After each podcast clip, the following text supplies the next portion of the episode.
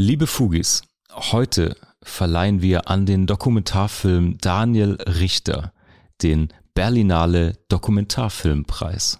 Und wir setzen über Gottfried Benn von Florian Illies auf die Bye-Bye-Liste des Deutschen Buchpreises. Befindlichkeit schlägt Diskurs. Geschmack schlägt Argumente. Die Gegenwart flottiert in Haltungslosigkeit. In den Bruchstellen der Gegenwart stellen wir uns gemeinsam gegen bedingungslose Verehrung und bedeutungslose Verachtung. In ihrem wöchentlichen Podcast Fugengold vergolden Markus S. Kleiner und Mark T. Süß die Bruchstellen der Gegenwart mit Haltung.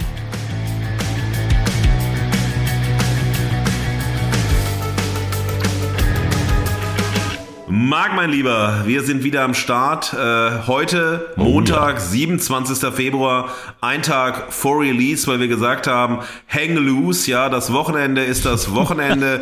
wir müssen uns erholen, ausschlafen, äh, Menschen treffen. Insofern heute mit viel Druck, mit viel Power um 14.15 Uhr in die Aufnahme gestartet. Und ja, ich habe mir selbst heute ein kleines Geschenk gemacht zum Start.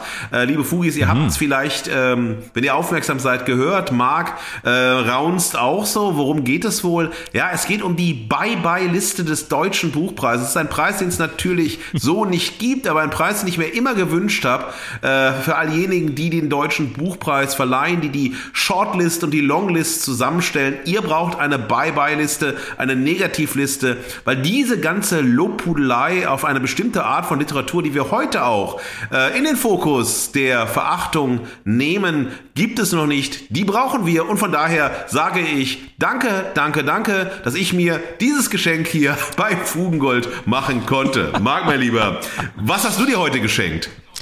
Das ist sehr schön. Ich habe mir, genau, wir nehmen heute am Montag auf, liebe Fugis, denn ich habe mir am Wochenende nicht nur selbst viel geschenkt, sondern auch richtig eingeschenkt. Ich hatte diese Woche so viel zum akustischen Teppich, der Kontext, woher kommen wir? Wir beschäftigen uns ja heute mit diversen Künstlerbiografien. Und ich habe mich genau in dieses Thema reingefräst, in das Thema der Kunst, wenn es um Daniel Richter geht, in das Thema Biografien, Biografien, Filme und so. Und ähm, eine kleine Empfehlung für alle Fugis, die vielleicht gerade noch nach ähm, kontextuellen Ausstellungen suchen, die an den Zeitgeist anknüpfen, die vielleicht nach Hamburg kommen. Ich habe mir im Museum für Kunst und Gewerbe hier in Hamburg eine Ausstellung der Guerilla Girls angesehen. Ich weiß nicht, ob du die kennst. Das ist eine anonyme ja. US-amerikanische ähm, Künstlerkollektiv aus Aktivistinnen. Und äh, das Wortspiel mit Guerilla, also Untergrundkämpfer und äh, Gorilla, machen sie so, indem sie sich immer Gorilla-Masken aufziehen. Und ähm, was ich davon mitgenommen habe für die heutige Folge, fand ich extrem spannend. Die haben natürlich ein Ausstellungskonzept, wo es immer darum geht, wie werden Gruppen repräsentiert und auch welche Repräsentationsmöglichkeiten haben die in Museen zum Beispiel. Und äh, in jedem Museum, in dem die sind, die Ausstellung beschäftigt sich kritisch mit dem Museum, in dem ausgestellt wird. Das heißt, mehrere Räume dieser Guerilla Girls Ausstellung haben sich kritisch mit dem Hamburger Museum für Kunst und Gewerbe auseinandergesetzt, haben ganz klar gebasht, wie der ähm, Katalog kuratiert ist, wie es um Gleichstellung und äh, Gleichberechtigung in dem Werk und in dem Övre und im Katalog des Museums selbst ausgeht. Ähm, und das fand ich extrem spannend als Ausstellungskonzept, gerade solche Themen dann an den Ort und an das Jetzt ja, zu verorten und zu sagen, hey, das ist unsere Idee, das ist unsere Ausstellung. Wir nehmen direkt Bezug aufs Jetzt, auf diesen Ort und haben auch keine Sorge davon, anzuecken. Ja, ich habe die Ausstellung leider nicht gesehen. Wir waren, als wir in Hamburg zusammen waren, nicht in der Ausstellung. Und ich finde, äh, das berührt sehr eng eine Frage, die wir uns heute mit Blick auf die Daniel Richter Dokumentation stellen müssen. Kann Kunst heutzutage überhaupt noch widerständig sein? kann sie noch ja. äh, vielleicht revolutionsfähig sein, ähm, wenn sie sich als politisch engagierte Kunst versteht. Was bewirkt sie denn, außer dadurch ein Label zu bekommen, was total sexy zu vermarkten ist? Oh, Widerstand, ja. sexy. Ja. Oh, Revolution, aufregend. Oh, jetzt hier ne ähm, total. Äh, Einspruch gegen. Also was kann Kunst auf der politischen Ebene sein? Und denn das ist äh, sehr spannend später. Denn Peter, äh, Pepe Gedankwart, der Regisseur äh, der Dokumentation bezieht ja sehr stark Stellung und sagt, es geht hier vor allem um ein Porträt eines Künstlers als politischer Mensch. Und das finde ich sehr, sehr spannend. Das ist die Ausstellung, die du gesehen hast, macht absoluten Sinn. Und für die ja. Menschen, Gorilla, ich meine, das ist hier so ein Intertextualitätsgewebe. Huch, Intertextualität, Frau Passmann, oh. Entschuldigung, Entschuldigung, das wollten wir nicht sagen. Ähm, also die Verweishölle Markus äh, S. Kleiner muss hier zuschlagen. Und zwar äh, alle liebe Fugis, wenn ihr nach Rom reist, nach Rom sollte man immer reisen, geht bitte nach Trastevere, kennt ihr bestimmt, tolles Ausgeviertel. Und dort gibt es den wunderbaren Laden für kulturelle Kuriositäten, nämlich Gorilla Blue. Der Chef Gabriele ist ein herausragender Musikkenner, Filmkenner, äh, so die Comicgeschichte, auch die subversive Kulturgeschichte, äh, die linke Kulturgeschichte Italiens stark mitbegleitet hat. Ein wahnsinnig toller Typ. Und wenn ihr da seid, auch da ist der Gorilla das Motto für Subkultur, für Underground, für das, was nicht ja. wirklich marktförmig werden kann und soll. Vielleicht machen wir demnächst eine Sendung zu dem Gorilla als Tier des Widerstandes. Das, das gefällt mir sehr, sehr gut, Markus. Und wenn wir schon über Gorillas und äh, Alpha-Männchen sprechen, äh, dann habe ich direkt noch äh, meine zweite Empfehlung für diesen akustischen Teppich. Und zwar ein Film, eine andere mh, Biografie, die ich mir angeschaut habe, die ich allen Fugis nur ans Herz legen kann. Und zwar den Film The Happy Film von und mit Stefan Sargmeister. Stefan Sargmeister, österreichischer, ja, ich will sagen, Grafikdesign-Legende, lebt schon viele, viele Jahre in New York, hat dort sein Sargmeister-Studio gehabt, dann später mit Jessica Walsh. Sargmeister and Walsh ist wirklich legendär, legendär. Also in einer Reihe zu nennen mit äh, Carson und wie sie alle hießen, wirklich Menschen, die auch sehr mhm. politisch, gesellschaftliches Design machen. Und ich möchte darüber kurz einsteigen, weil Sargmeister diesen Film selbst initiiert hat. Das ist keine typische Biografie über ihn als Schaffender, sondern er hat als Designer, der er ist, gesagt, ich habe ein Problem, das möchte ich gestalterisch lösen. Und zwar das Problem dieses Films lässt sich schon erahnen, er möchte glücklicher werden.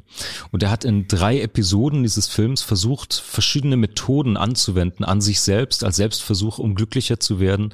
Das eine ähm, war Meditation, das andere war Therapie und das dritte war Medikation. Und dieser Film ist aus zwei Perspektiven für mich sehr, sehr interessant. Die will ich später nochmal aufgreifen. Und zwar einmal das, die Arbeiten von ihm, das Design von ihm bekommt durch diesen Kontext, also Design als visuelle Problemlösung, würde ich es mal definieren, ähm, oder als, ja, Nutzgrafiken, wie man das ja auch nennen kann, sozusagen. Die gewinnen wahnsinnig viel darüber, dass man sieht, man sieht behind the scenes, er arbeitet zum Beispiel mit Titelüberblendungen, also wenn man Texte sieht, die lässt er von Tänzerinnen ähm, darstellen und das sind dann zum Beispiel, er ist in Vietnam in, im Urlaub und lässt Tänzerinnen Banner aufspannen und die ergeben aus der Kameraperspektive Typografie. Und das ist eins von vielen Beispielen, wo man über den Kontext über ihn als Person und über dieses Behind the Scenes, wie arbeitet er, die arbeiten wahnsinnig viel gewinnen an Tiefe und an Relevanz und auch an Persönlichkeit über ihn. Ähm, anders als vielleicht in anderen Filmen und äh, Dokumentationen, die wir heute noch besprechen. Und auf der anderen Seite zerlegt er sich schonungslos komplett. Stefan Sagmeister, so sehr ich ihn beruflich schätze, kommt unendlich schlecht weg in diesem Film. Also er ist ein absoluter Narzisst, er ist getrieben ohne Ende. Ähm, es ist wirklich hochpeinlich, was er da auch zulässt, was als Film über ihn veröffentlicht wird, in allen drei Phasen der Er will glücklich werden, wo er in eine neue Lebensphase eintritt. Er verliebt sich jedes Mal unsterblich und es geht jedes Mal in die Binsen. Bis hin zuletzt, wo er total auf Medikamenten in New York rumjazzt, er eine Frau kennenlernt und ihr nach zehn Tagen einen Heiratsantrag macht.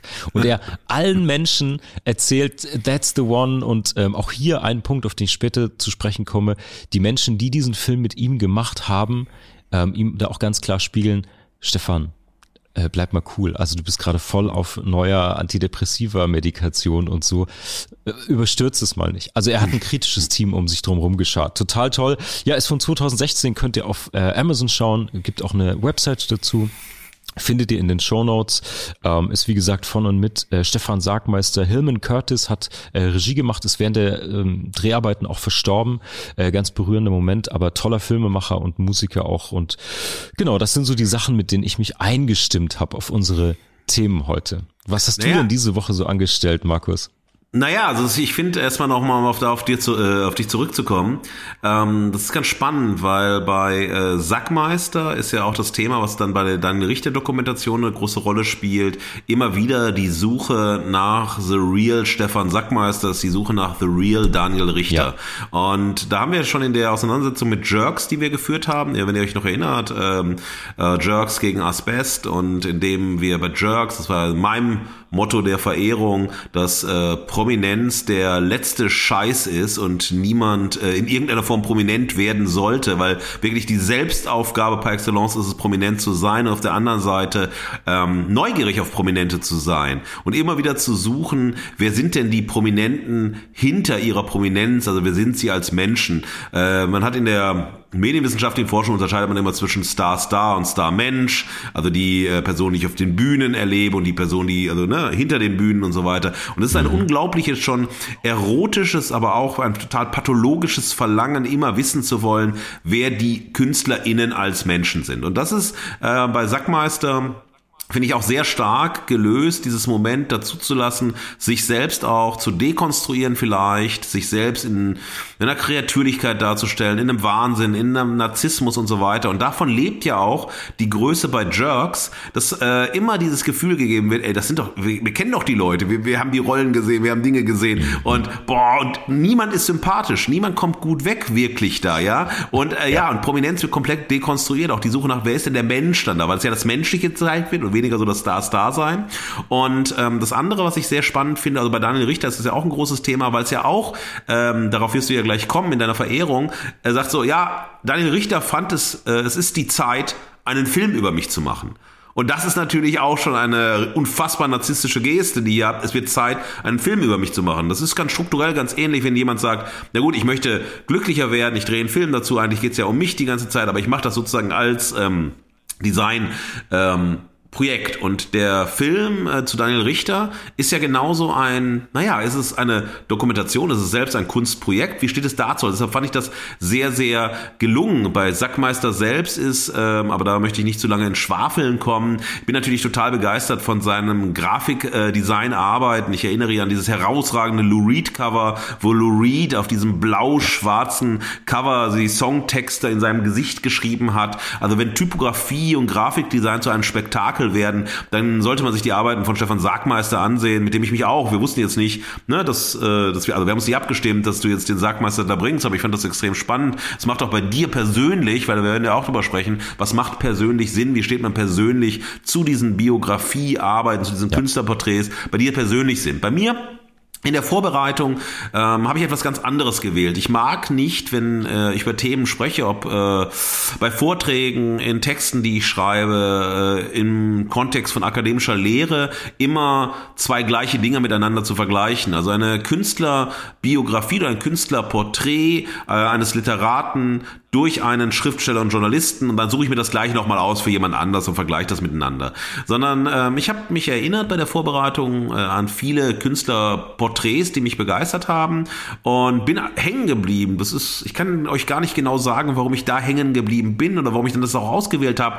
Es war ein für mich wahnsinnig berührender Dokumentarfilm. Nein, es war eine Hommage an den Punkrocker Joe Strummer in diesem heraus, für mich herausragenden äh, Biopic The Future is Unwritten von Julian Temple. Julian Temple, selber bekannter britischer Musikvideoregisseur, Filmregisseur. Und er hat 2007 dieses unfassbar liebevolle äh, Porträt äh, zu äh, Joe Strummer, der 2002 ähm, verstorben ist, zusammengefügt und das war ein absolut wilder Teppich äh, von Eindrücken. Also er hat unterschiedliches Material, also Comicfilme, Fernsehgeschichten, dann Super 8 Dinge, die nicht veröffentlicht worden sind, aus den Archiven heraus, offizielles Material. Und dann immer wieder dieses abgegriffene Moment des Lagerfeuers, das eigentlich abgegriffen ist, eigentlich urkitschig ist und so weiter. Und man kommt zusammen, aber dieses Lagerfeuer als der Moment der Ruhe in diesem unglaublichen Reigen an Bildern, an Eindrücken Rücken und so weiter. Und dieser Film war an sich total visueller Punkrock. Schnell,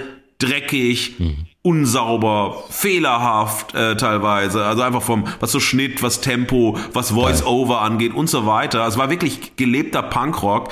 Und es ging nicht darum, jetzt zu sagen, Joe Strummer ist Doppelpunkt oder war Doppelpunkt, sondern hat diese Melange gehabt, dass man ein äh, Joe Strummer Atmos eine Joe Strummer Atmosphäre hatte, ein Klima, ein Gefühl, irgendwas, irgendetwas, was ähm, mit dem ich sagen könnte, ich kann mir irgendwas rausgreifen. Und es kann die kleinste Sequenz sein. Und damit öffne ich die Welt für diejenigen, die Joe Strummer nicht kennen und für die anderen, die ihn sehr sehr gut kennen, biete ich auch so signifikante Details an oder sozusagen, hey ähm, es ist das Erste, wenn wir uns damit beschäftigen, ist es doch eigentlich das Gefühl, das mir den Zugang zu jemandem macht. Das passt zu mir, passt nicht zu mir. Mit der Person kann ich was, er regt mich total auf und so weiter. Und das hat dieser Film von Julian Temple ähm, herausragend, für mich herausragend, inszeniert. Und ähm, das hat mich dann natürlich gelenkt etwas, auch in meiner Betrachtung von Florian Ilias über Gottfried Benn, weil einer der unsinnlichsten ähm, Annäherungen an eine Künstler, äh, also an ein Künstlerporträt oder das Verfassen eines Künstlerporträts ja. hat für mich Florian Elias im letzten Jahr mit über Gottfried Benn äh, fabriziert, also diametral entgegengesetzt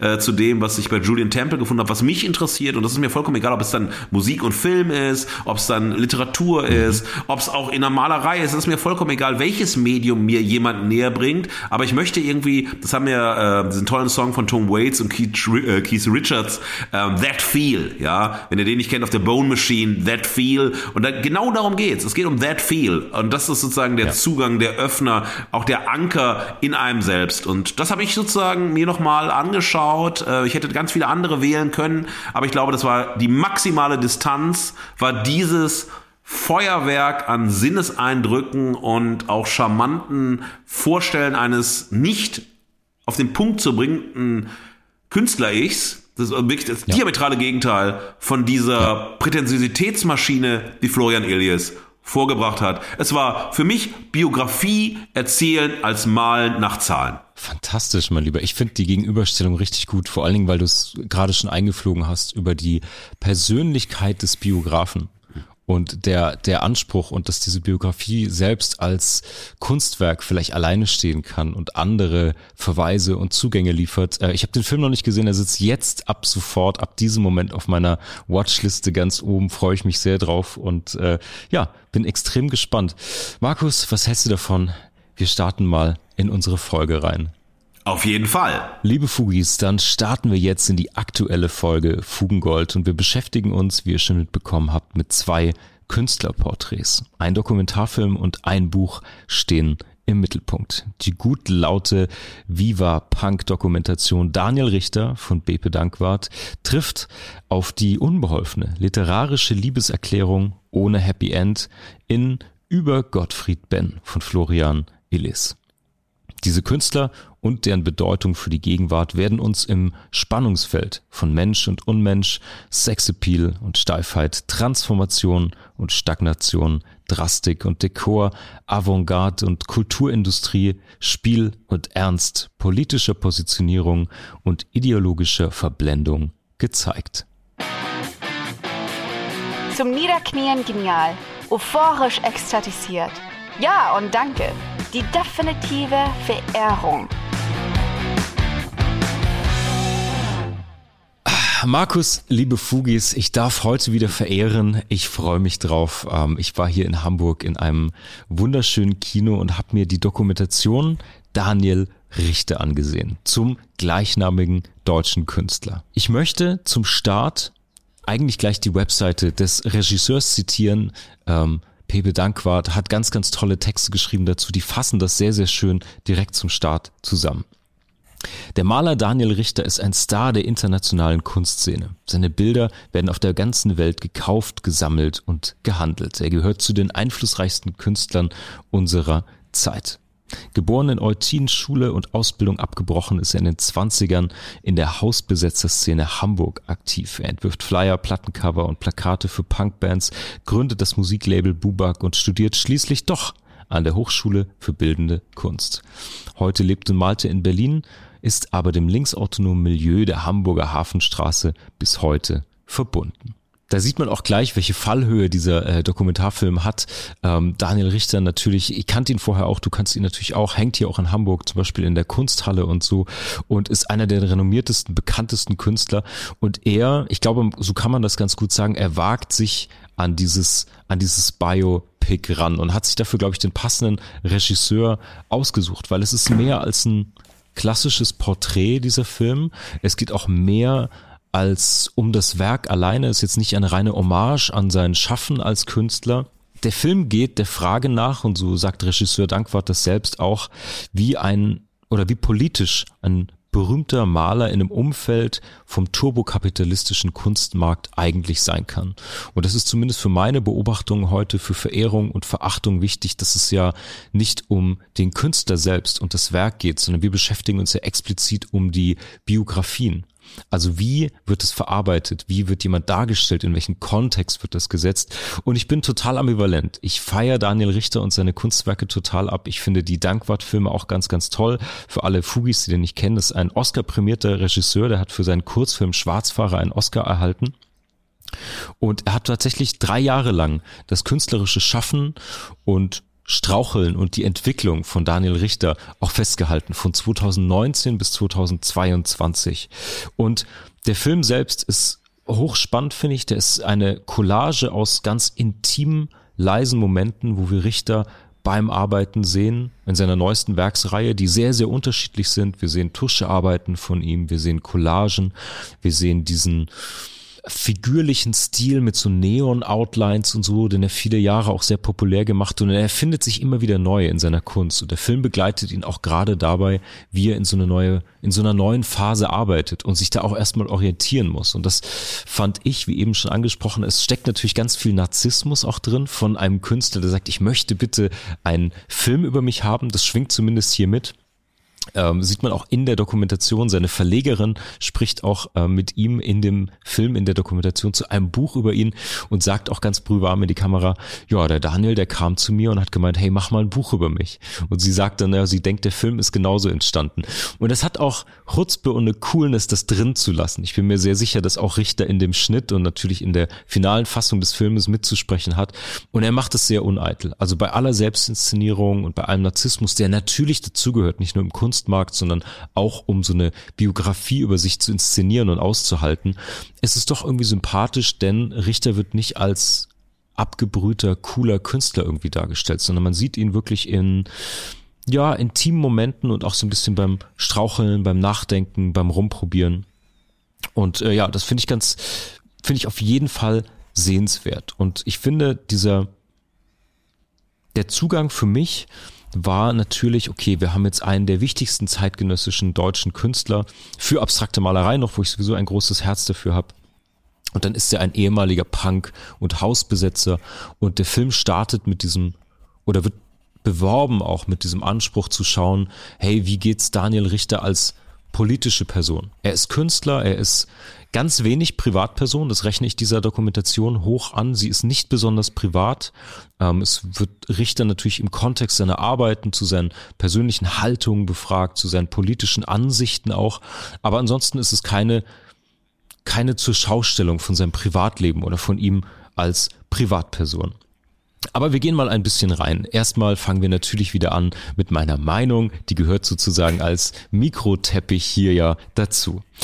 Ich habe die Dokumentation total gefeiert. Ich schaue gerne Künstlerdokumentationen und da gibt's in meinen Augen auch von bis. Es gibt Leute, die sich verheben extrem als Regisseure, als Filmemacher an diesen Künstlerbiografien, weil du natürlich eine extreme Sensibilität brauchst, um nicht nur mit diesen Künstlerpersönlichkeiten umzugehen, sondern auch das Werk in zum Beispiel in dem Fall Bewegtbild gut zu inszenieren. Das ist gar nicht so trivial, finde ich, weil natürlich gerade visuelle Künstler einen ganz expliziten Kanal für sich gewählt haben. Ich habe meine Botschaften, ich habe meine Haltung, die möchte ich in Bildern, in statischen Bildern auf Leinwand ausdrücken. Und dann glaube ich, ist es ein großer, ein großes Unternehmen jetzt mit Interviews, mit Kontextualisierung, auch verbalisiert ganz viel, diese Ideen nochmal anders aufzubereiten.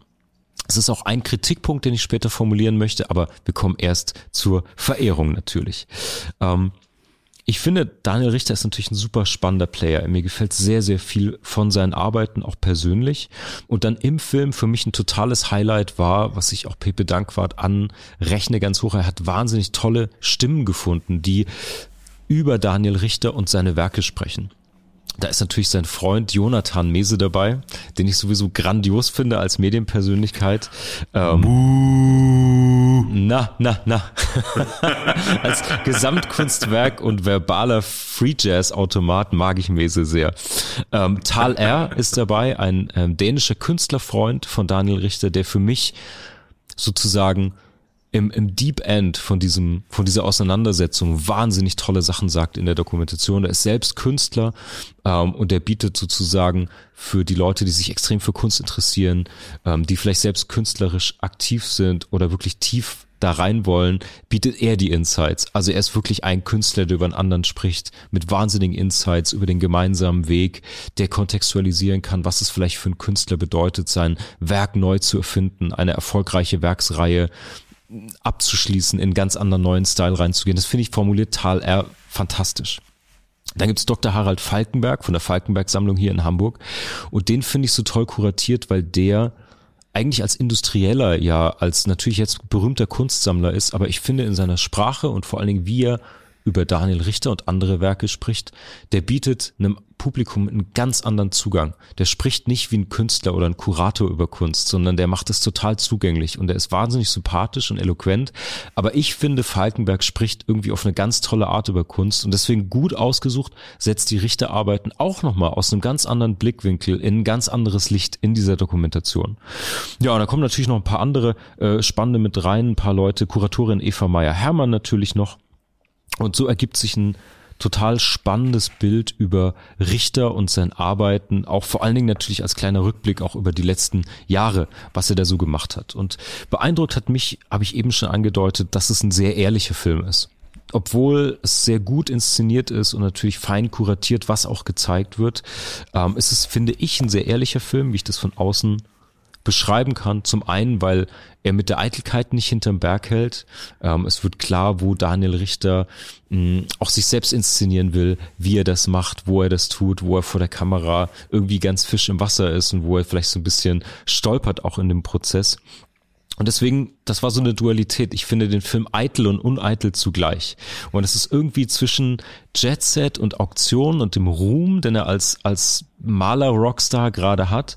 Und gleichzeitig lässt er aber auch diesen Alterungsprozess zu, zu zeigen. Er ist dann so ein Zausel in seinem Atelier, ihm fliegen seine beiden äh, Vögel ständig durch die Haare. Dann muss er irgendwie Yoga und Rückenübungen machen, steht auf so einem Balanceboard, um irgendwie das Kreuz wieder einzurenken, hat diese, hat diese geschundenen Malerhandgelenke mit seinen Bandagen und so. Und das finde ich dann wieder sehr, sehr uneitel in der Inszenierung.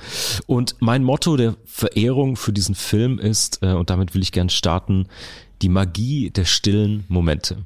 Denn das ist für mich das, was dieser Film neben allen Sachen, die beeindruckend sind, neben dem Jetset, er ist dann in New York zum Beispiel und reist um die Welt und hat Ausstellungseröffnungen und gibt Reden in tollen Restaurants und hat Leute und Klaköre und Fans von ihm. Aber ich finde den Film am stärksten auch von Dankwart in der Regiearbeit, wenn er einfach beobachtend ist. Neben all diesem Rummel und New York und Partys und lauter Musik gibt's immer wieder Momente, wo wir sozusagen in Anführungsstrichen alleine sind. Das ist die Qualität, die ich der filmischen Arbeit im Atelier zuschreiben würde. Ich habe nicht mehr das Gefühl, dass Richter in so einer Situation gerade malt. Ähm, ich weiß nicht, ob das so war, aber für mich als Zuschauenden kam das so an. Er ist wirklich gerade im Prozess des Malens, an mehreren Bildern gleichzeitig, an großen Leinwänden. Er ist mitten im Prozess. Er spricht nicht oder spielt nicht zur Kamera, sondern wir sehen wirklich, wie der Künstler alleine im Atelier sitzt und gerade an seiner Kunst arbeitet. Und das finde ich einen beeindruckenden Blick. Mm, auch von der künstlerischen Seite, Richter arbeitet selbst und alleine, muss man sagen. Das ist nicht selbstverständlich bei dem ähm, Level, auf dem er sich bewegt. Viele Künstler haben Werkstätten, haben Leute, die mit und für sie arbeiten sozusagen. Man kann an Jeff Koons denken und viele andere, die wirklich ganze Werkstätten haben, wo Leute eben an ihren Arbeiten und in ihrem Stil weiterarbeiten, auch legitim. Aber er hat keine Werkstatt, er sitzt wirklich selbst da, er macht auch so Fleißarbeiten für die neue Serie, muss er so gerade Striche auf Leinwände ziehen und das ist ganz schön, wie er das kommentiert, so auch als Fleißarbeit und diese Selbstgeißelung und das gehört irgendwie für ihn dazu, das fand ich sehr, sehr gut. Und von diesen Sessions geht so eine Ruhe und eine Kontemplation auf. Und ich finde, das sind echt intime Einblicke, weil er ist ja in so einem kreativen Flow und wir sehen ihn dann an der Leinwand und wie er spontan Entscheidungen trifft. Und wie ich gerade schon gesagt habe, er hat da eine neue Serie angefangen und er lässt dann zu, dass man ihn filmt, während er eine komplett neue Werkreihe eigentlich anfällt. Und er in Anführungsstrichen vermalt sich und flucht und wischt weg und schmiert drüber. Und man sieht ihm so richtig an, so war mein Eindruck, dass er sich gerade findet beim Arbeiten und er probiert was aus und ah, und das funktioniert. Und also das fand ich extrem, ein extrem Eindringen in sehr tiefen, kreativen, persönlichen ähm, Prozess. Und um das jetzt in einen anderen Kontext zu setzen, ich finde, das sind die Momente im Film, die es schaffen, dass der Künstler und seine Werke diese Aura beibehalten. Und über die Aura würde ich ein bisschen gerne sprechen, weil das natürlich zumindest ähm, Dankwarts Herangehensweise an diesen Film war. Wie sieht ein persönlich politisch motivierter Künstler aus in diesem maximal kapitalistischen Luxussegment vom Kunstmarkt heute? Und der Balanceakt und deswegen auch das Intro mit Sargmeister ist ja die permanente Gefahr der Entzauberung sowohl vom Künstler als auch seinen politischen Anspruch, als auch den Werken selbst. Und da will ich nochmal kurz drauf zu sprechen kommen, auf diesen Happy-Film von, von Sargmeister, weil Sargmeister für mich, ich kannte den vorher nicht so gut, natürlich von TED Talks und kleinen Präsentationen, die er gibt, aber er kann damit leben, als vollkommener Narr am Ende von dieser The Happy-Film-Dokumentation über ihn dazustehen. Und seine Designs, werden unfassbar wertvoll über den Kontext, den er gibt. Und je mehr er erzählt über einen Designentwurf, umso krasser wird der, weil in dem Fall ja wirklich Design eine Problemlösung ist und wir sehen, ah, okay, das ist wirklich eine schlaue, durchdachte, effiziente, nachhaltige, wie auch immer Lösung für dieses Problem, das Sargmeister kontextualisiert, wobei er selbst wirklich an Sympathiepunkten einbüßt. Und es gab Momente in dem Richterfilm, wo das für mich zumindest, interessiert mich, wie es dir ging beim Schauen, aber für mich andersrum war. Ich finde, Richter selbst wirkt sehr, sehr unprätentiös und sympathisch in sehr vielen Momenten, trotz seines Ruhms. Also wenn man sich überlegt, in welcher Liga er spielt, ist er total entspannt. Auch wie er über seine Kunst redet und so in so ein bisschen genuschelten Hamburgerisch und ja, weiß ich auch nicht, vielleicht und so. Er lässt Sätze auch manchmal einfach so auslaufen und er ist gar nicht so auf den Punkt und lässt das zu. Und ich habe mir aber die Frage gestellt, ob es vor allen Dingen aus Sicht des Regisseurs nicht manchmal besser gewesen wäre, wenn es um die Arbeiten, um vor allen Dingen die politische Motivation in seinen Arbeiten geht, nicht doch mehr die anderen Menschen sprechen zu lassen als Richter selbst, weil ich finde, seine Arbeiten haben eine Aura, wenn du die siehst, eine totale Strahlkraft. Ich finde aber, wenn Richter selbst drüber spricht, kann er da nicht viel hinzufügen. Und das ist das, was ich als kleinen Kritikpunkt, äh, es ist heute eine etwas salty Verehrung, das ist mein kleiner Kritikpunkt, den ich, den ich geben möchte. Ähm, das liegt nämlich nicht an Richter, sondern meiner Meinung nach an der Regiearbeit von Dankwart.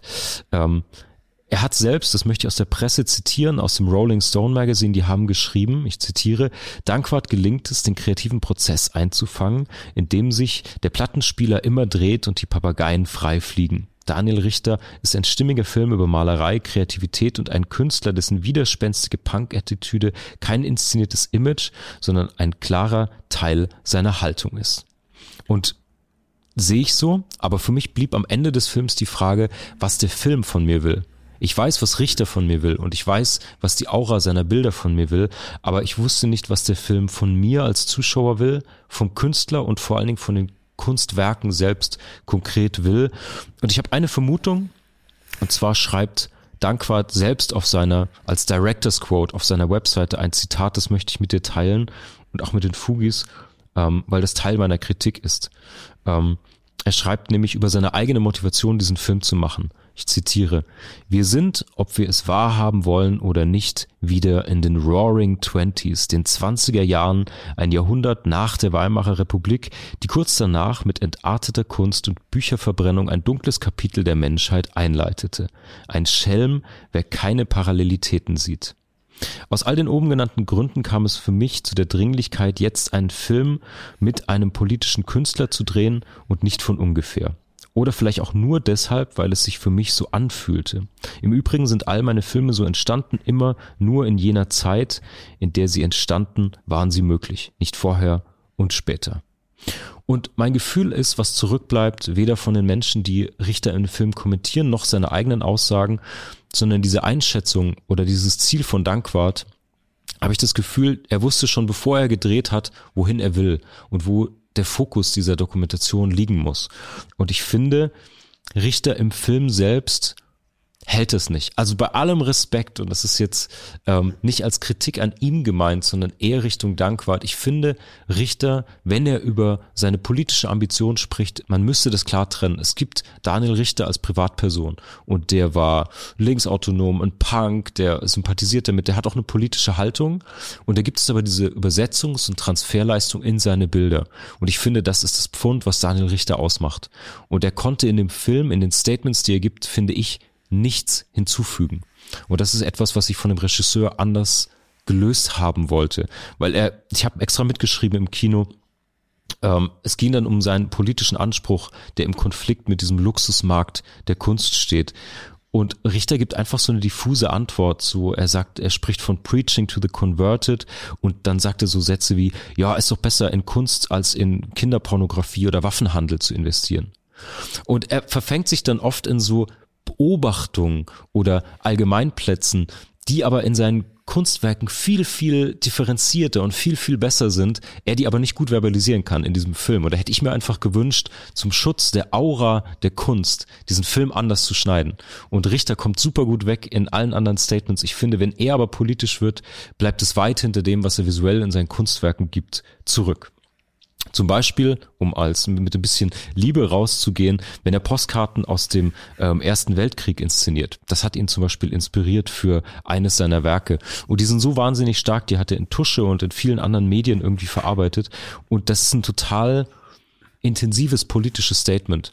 Das kann er aber nicht tragen, wenn er später dann über die Kunst spricht. Deswegen mein zweites Motto, nicht an Richter selbst, sondern an Dankwart. Reden ist Silber, malen ist Gold. Hell yeah, Marc. Äh, vielen, vielen Dank ähm, erstmal für diesen Deep Dive. Ähm, ich habe uns ja dieses Thema eingebrockt. Äh, das möchte ich hier betonen, als ich in einem, in dem wunderschönen äh, Duisburger Programmkino Filmforum saß, an einem Donnerstagabend, 20.45 Uhr, lief der Film. Daniel Richter habe ich immer wieder wahrgenommen, nicht mit gleicher Begeisterung, einfach als Künstler. Ähm, ich mag, und das ist sozusagen etwas, was mich am tiefsten bei ihm immer wieder abgeholt hat, seine Punkphase, die ja im Film so gut wie keine Rolle spielt. Ähm, nur mal ganz, Bubak spielt eine Rolle. Dann zeigt der Plattencover halt von Angeschissen, ja. der, der, ersten äh, Band, die Bubak gemacht hat. So, ja, ja und ähm, vom Cover vom Angeschissen. Dann natürlich von den Zitronen, also von goldenen Zitronen und so weiter. Ähm, aber er hat unfassbar starke Arbeiten dort gemacht, die ganz ähnlich wie Martin Kippenberg, der ja auch den Punk-Background hat, äh, versucht hat, jetzt diesen Deal zu machen zwischen Punk und Kunst, Punk als Kunst, Musik und Kunst, Musik als Kunst, also Transformationskulissen mhm. geschaffen hat, ähm, die dann aber auch zu Transformationskulissen der ähm, ja, der Identität geworden sind oder des Persönlichen geworden sind. Und das finde ich immer ganz spannend, ähm, an Daniel Richter auch, und das finde ich ganz spannend an all diesen Künstlern, die dann auch zu den äh, jungen Wilden, zu den neuen Wilden gehört haben, äh, die vor allem einen subkulturellen Background haben und dann sozusagen entweder schon im Kontext der bildenden Kunst oder äh, danach im Kontext der bildenden Kunst halt äh, ja ihren Weg gefunden haben zu sagen Kunst stelle ich ins Zentrum meines Lebens und ich möchte die Attitude die ich aus der Subkultur bekomme in Kunst überführen und dann aber auch sich transformieren zu lassen wie sich selbst. Und dieses Moment also dieses mein Interesse an äh, Daniel Richter äh, das ich kurz skizziert habe hat sich wunderschön wiedergespiegelt in, in der Rezeption im Programmkino also im Filmforum. Ähm, ihr müsst euch das vorstellen ich war es im großen Saal. Das ist ein ganz, ganz altes, rotplüschiges Kino. So eine tief runtergehende Ranggeschichte für doch schon 200 Leute wird da Platz sein. Ähm, es waren ungefähr acht, neun Leute da. Ähm, und ähm, ja, ja, es war ein großes Thema. Daniel Richter ist zwar einer der bestbezahltesten Gegenwartkünstler. Gut, in Hamburg wird es wahrscheinlich voller gewesen sein. Das war der ich Geht weiß so. es nicht. Auf jeden Fall, Geht es war so. sehr, ja. mau, sehr, sehr mau besucht. Und, ja, ähm, und da gab es sozusagen etwas, und das hat mich, also deine Frage sozusagen, was, äh, ähm, was soll da rauskommen, wo soll das hinführen? Mhm. Ähm, wer hat eigentlich sozusagen dieses äh, Interesse gehabt, was in dem Film darzustellen. Das hast du ja immer wieder sehr schön äh, betont, herausgestellt auf verschiedenen Ebenen. Ähm, genau auch mit dem Sackmeister-Vergleich, weil Sackmeister hat, also legt na, also offen, was er will und das sieht man dann auch relativ. Ähm, es geht nicht darum, dass das, was er genau möchte, da rauskommt, aber man sieht es halt. Man hat sozusagen eine, ähm, eine Projektbeschreibung äh, eine Themenbeschreibung und dann kommt man hin. Und hier beim Film selbst, mein Interesse war, ich wollte einen Film sehen, es war Donnerstagabend. Mhm. Ähm, so, ich wollte nicht irgendwie streamen, ich wollte nicht lesen, ich wollte aber einen Film sehen. Ich wollte alleine im Kino sitzen, das mache ich sehr gerne, und einen Film sehen. Und dann gab es eben Daniel Richter. Es war ein Zufall. Ich wusste, dass es den Film gab. Ich wollte ihn sehen, aber dass ich ihn an diesem Tag sehe, war nicht klar. Und dann hast du äh, unterschiedliche ähm, Kulturrezipientinnen gehabt, also auch unterschiedliche Milieus gehabt. Dann waren welche, die total äh, gelacht haben die ganze Zeit, aber nur, wenn die Papageien da waren. Ansonsten waren sie eher genervt bis gelangweilt, dachten, oh, 118 Minuten ist doch schon ein bisschen lang. Aber die Papageien, also Tiere im Film, großes Thema. Dann hatte man bei mir in der Reihe die Bewundererin. Also die, diejenigen, die waren, also die eine, eine, eine so fast einen Götzendienst an der Kunst äh, im, in dem Medium ihrer Rezeption geleistet haben. Denn mir ist meine Bierflasche umgefallen. Und dann wurde sich umgeguckt und dann gab es ein Tss, und dann habe ich mich zurückgeguckt und meinte nur Prost. Und dann sagten sie, können Sie bitte ruhig sein? Wir wollen den Film sehen. Das ist Kunst. Und dann, oh, oh, oh, oha. Ich habe schon gedacht, ich werde gleich rausgetragen. Ja. Und dann war ähm, ein junges Pärchen da, die gelacht haben, wo einer jawoll geschrien hat oder so, oh, boring, hast du gehört. Also eine ganz andere Form auch mal der Rezeption dieses Films selbst. Also erstmal des Films. Nicht von Daniel Richter, nicht von den Leuten, die da auftauchen, des Films als Film.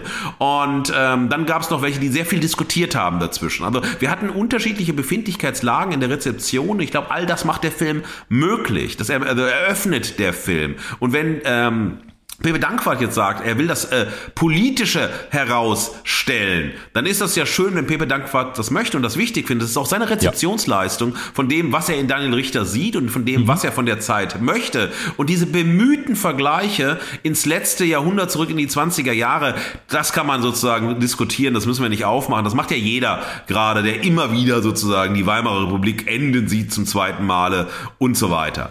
Äh, wir sind in historisch anderen Zeiten, auch wenn äh, Berührungspunkte vielleicht da sein mögen und so weiter. Wir sind in anderen Zeiten. Aber das ist Pepe Dankwart, der das rauslesen möchte. Daniel Richter hat äh, die doppelte Initiierung, die doppelte Initiierung, wenn man ihn sprechen hört und das, was der Film für ihn sein soll. Es ist mal Zeit, weil er 60 ist, dass so ein Film über ihn gedreht wird alright. Ähm, das kann man ja sagen. Also wer einen Film über mich drehen will und ich bin halt so erfolgreicher Künstler, dann drehen Filme über mich, weil ich will das so, ich mag das. Und ja. das andere ist, und das ist für mich das, was dann salty wird, auch meine Verehrung für den Film ist ähm, absolut salty, aber etwas äh, mehr salty als bei dir, ähm, ist Eva Meyer-Hermann. Eva Meyer-Hermann ist die Kunst, bekannte Kunsthistorikerin, die auch die Herausgeberin ist, jetzt des im Mai erscheinenden Großkompendiums, nämlich Daniel Richter, Bilder von früh bis heute. Erscheint im Mai Mai bei Hatje und Kanz. 74 Euro, sagt zumindest die Amazon-Information.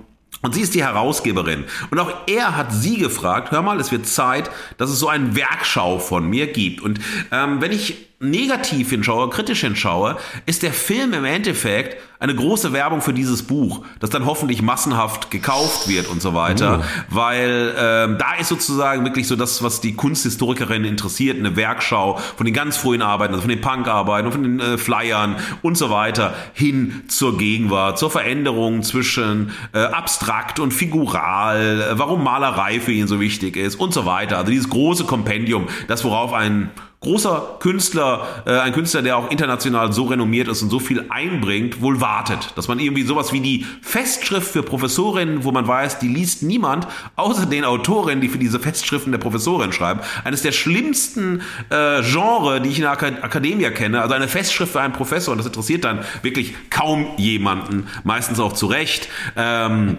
ist das dann für den Künstler, man will das eben haben. Man möchte sich einmal groß besprochen, dargestellt und so weiter haben. Das kann eine Motivationslage sein von Daniel Richter. Also zwei sind davon da.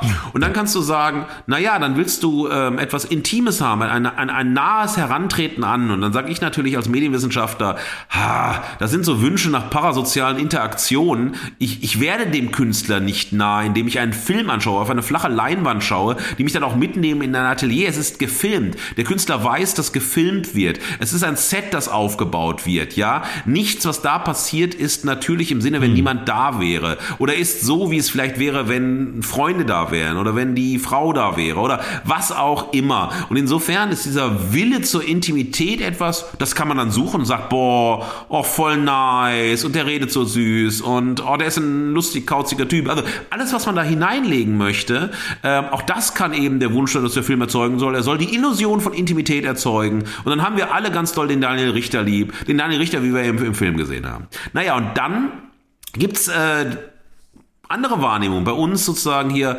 Ähm, was, was, was können denn Künstlerporträts heute leisten? Äh, weil wir beschäftigen uns beide viel mit Kunst in verschiedenen Spielarten.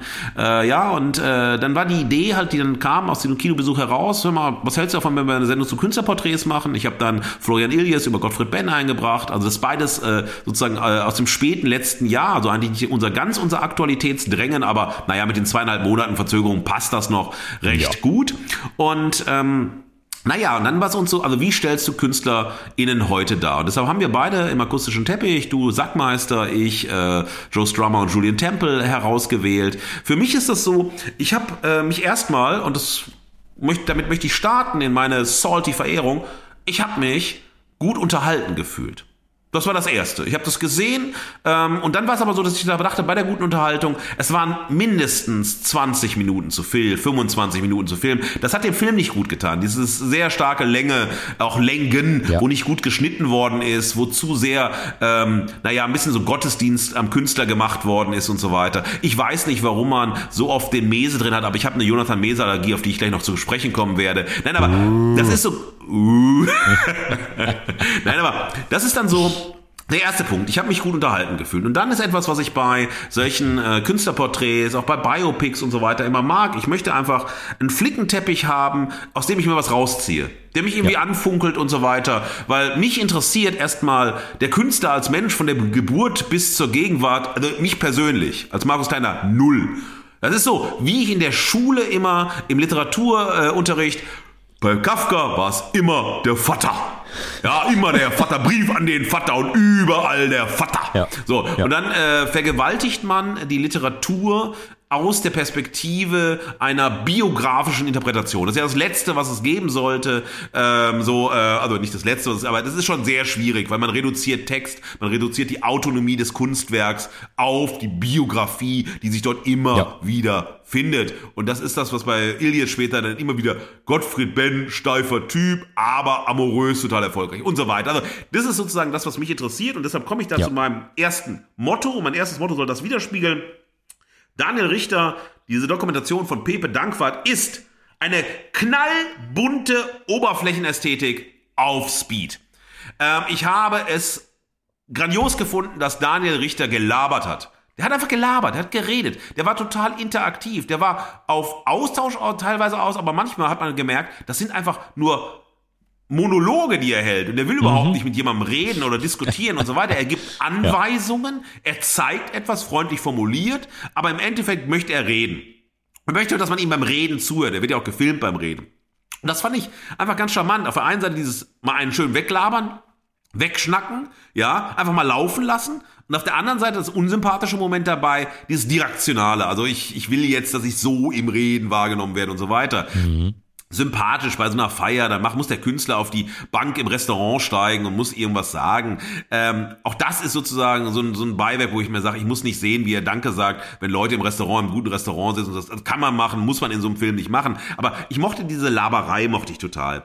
Was ich mochte, äh, was ich sehr, sehr stark fand, ist Kunst als Arbeit und der Künstler als Beruf. Das ist ja etwas, was heutzutage aus einer rein äh, neoliberalen Perspektive ja völlig lächerlich ist. Äh, Kunst kann nur ein Beruf sein, wenn sich Kunst auszahlt. Und deshalb ist dieser äh, turbokapitalistische Kunstmarkt einfach der, der sagt, also Künstler sind die, die mit ihrer Kunst Geld verdienen, viel Geld verdienen. Wenn man kein Geld verdient, ist man kein Künstler letztlich. Da bist du irgendwas, da kannst du was machen, aber das ist scheißegal. Ja? Und auf der anderen Seite zeigt er, dass Kunst harte Arbeit ist. Nicht nur Fun, nicht so eine Genie-Kult-Quatsch, sondern einfach harte Arbeit, Linien ziehen, Fleißarbeit machen, sonst etwas tun und so weiter. Und das fand ich sehr gelungen, das hat mir sehr, sehr ähm, gut gefallen. Was mir dabei nicht gefallen hat, war der Fokus auf die Gegenwart. Nur Gegenwart, Gegenwart, Gegenwart. Ein paar, ein kleines Zeitspektrum und nicht das eingebettet sein in ein Gesamtwerk, das dann irgendwie stattfindet, wo er auch sagt, er als Künstler äh, und seine künstlerischen Prozesse haben sich verändert. Und das hätte ich auch gerne gesehen, wie dieses so, ne, also die Veränderungen stattgefunden haben. Warum? Er war mal ähm, Optimal, das ist, einer, das ist mein Lieblingsplattenladen in München, dafür gerade schon Props bekommen. Da habe ich mich einfach gefreut, als er mit seinem E-Roller ins Optimal gefahren ist im Glockenbachviertel in München. Und das fand ich, ja, und dann stellt er ja. hin und labert sich da einen weg äh, mit seinem Hipster-Mützchen auf und so. Und das ist dann so, ja, das ist dann auch irgendwie kurios und das ist nett, aber so bringt dem Film jetzt letztlich nichts als äh, auf der Aussage eben. Aber ich fand dieses starke Moment als Aussage, der Künstler als Beruf und also Künstler sein als Beruf und Kunst als Arbeit.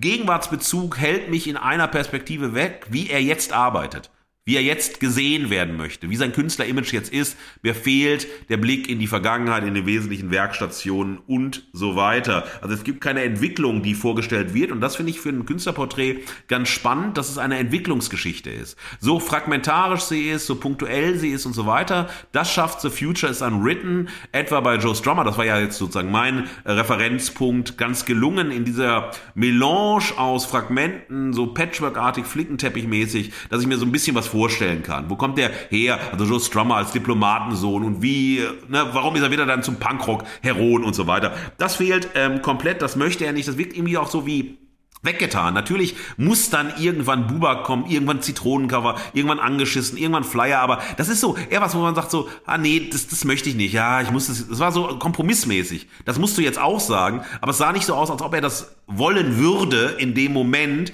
weil er hm. festgeschrieben sein wollte auf seinen Kickpunkt, das bin ich jetzt. So, da stehe ich jetzt. Jetzt werde ich 60 und dann muss man resümieren und so weiter. Ähm, das finde ich einen ganz, ganz äh, wichtigen Punkt. Es wird aber in der Laberei mit den Vögeln, so mit diesem Drumherum, wie er fährt und so weiter, etwas wie eine Richteratmosphäre, zumindest eine zeitgemäße Richteratmosphäre, also wie er selbst so wahrgenommen werden möchte, wo er steht, wie er vielleicht auch rezipiert werden möchte. Das erreicht der Film auf jeden Fall. Ähm, er hat eine auf der einen Seite ganz gute Auswahl für mich von äh, Stimmen, die dazu kommen, äh, aber, und äh, das ist sozusagen für mich etwas, diese Stimmen reproduzieren Schlagzeilen. Jede Stimme ist eine Schlagzeile. Es ist nichts, äh, was wirklich tief geht und das stört mich dabei. Klar, deshalb nenne ich es ja Oberflächenästhetik auf Speed. Mhm. Es hat eine mhm. hohe Geschwindigkeit bei der Länge, aber es ist sozusagen Schlagzeile. Und diese Schlagzeilen referenzialisieren sich nicht, die verbinden sich nicht, die machen keinen Teppich und so weiter. Sie sind als Schlagzeilen da. Und dann muss natürlich äh, jemand in diesem Ding, ähm, das ist so wie der, der Bruder, der eifersüchtige kleine Bruder, nämlich Jonathan Mese, muss dann äh, schreien, ich bin Daniel Richter, ich bin Daniel Richter, ich bin viel mehr der Daniel Richter als Daniel Richter.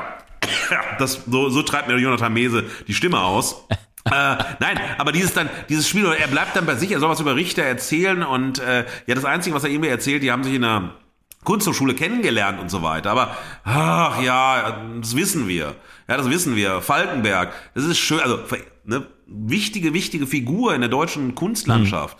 Mhm. Äh, unglaublich äh, großer Ermöglicher. Aber was er da macht, ist so einen Lehrplatz zu füllen, der auch wieder nur so ein paar Phrasen, die man weiß, die man kennt und auch nicht wirklich was zum Storytelling beiträgt. Und das hat mir sozusagen, okay, ähm, was, was, was ist dann hier die äh, Punk-Attitüde vielleicht noch da? Oder was ist sozusagen das künstlerische Wollen? Was ist das biografische Wollen? Was ist das Porträtwollen? Weil die Politik taucht an zwei, drei, vier Stellen auf, an wenigen Stellen. Und das erste Mal, wo er selbst, und das ist sozusagen für mich das, weil du sagst zu Recht, ähm, der Künstler Richter als Interpret, äh, Interpret des Künstlers Richters ist sehr oft schwach, ist dünn, ist hin und her. Es gibt eine Szene, wo er gehangen wird, wo er ein Bild, das über einer Treppe hängt, äh, wo er dann erklärt, was das eigentlich sein soll. Nachdem natürlich ein, auch wieder, finde ich, sehr ähm, stereotyp dargestelltes Kunstmilieu, aber diesmal zu Recht stereotyp äh, dargestelltes Kunstmilieu, Menschen, die sich leisten können, dass jemand bei ihnen ausstellt, die dann aber Farben mögen, die Wildheit mögen, das Kecke mögen, also das große ja. Jungenhafte mögen. Das ja. ist ja das, was man Christoph Schlingensief bis zu seinem Tod immer wieder, ach, der große, kecke Junge, der darf das, der ist so frech, da ist jemand an die 50 und dann sagst du, der ist, also jetzt Richter dann an die 60, der ist dann keck, der ist dann frech und so weiter. Und dann sagt Richter, naja, aber im Endeffekt, wenn Sie das in dem Bild sehen, dann können Sie auch das sehen.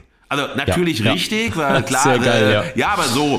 Und dann die zweite Stelle, und die fand ich äh, wirklich unerträglich. Und da würde ich gerne Pepe Dankwart mal fragen, äh, wenn die Gelegenheit für einen Talk gibt, warum er ihn reingenommen hat. Das war ein Auktionator, der zum Interpreten von äh, Richter geworden ist. Und das war für mich neben Jonathan Mese, aber noch lange vor Jonathan Mese, ja, der schwächste Punkt des Films. Dieser überhebliche, blasierte Auktionator, der das Bild erklärt in der Form so einer höchsten, das müssen Sie doch sehen, das weiß man doch, das ist doch so, das kommt da hin und her und dann denkt man sich, boah, Boah, Halleluja. Also, das war wirklich so richtig so, ja. ja also, dann, ja. Eklig. Ja, ja. fuck you, Punk-Attitüde. Ja, genau ja. das. Naja. Und ähm, das hat mich so ein bisschen äh, irritiert, weil ich wollte ja noch mehr dann von, der, von dieser Atmosphäre, von dem Teppich, äh, von dem, von der Wildheit und so weiter haben. Von dieser Oberflächenästhetik, die mich dann, auch wenn alte Bilder gezeigt worden sind, da sage ich, ah, ich weiß, ich sehe gerade noch mal, warum mir seine Sachen gerade gefallen. Aber ich bekomme weder Analyse, ich bekomme keinen Deep Dive, ich bekomme keinen Inhalt, nichts, was ich nicht wirklich weiß und so weiter. Also ich, der Film sagt mir nicht wirklich was. Er kommt nicht wirklich da an, wo er ankommen möchte,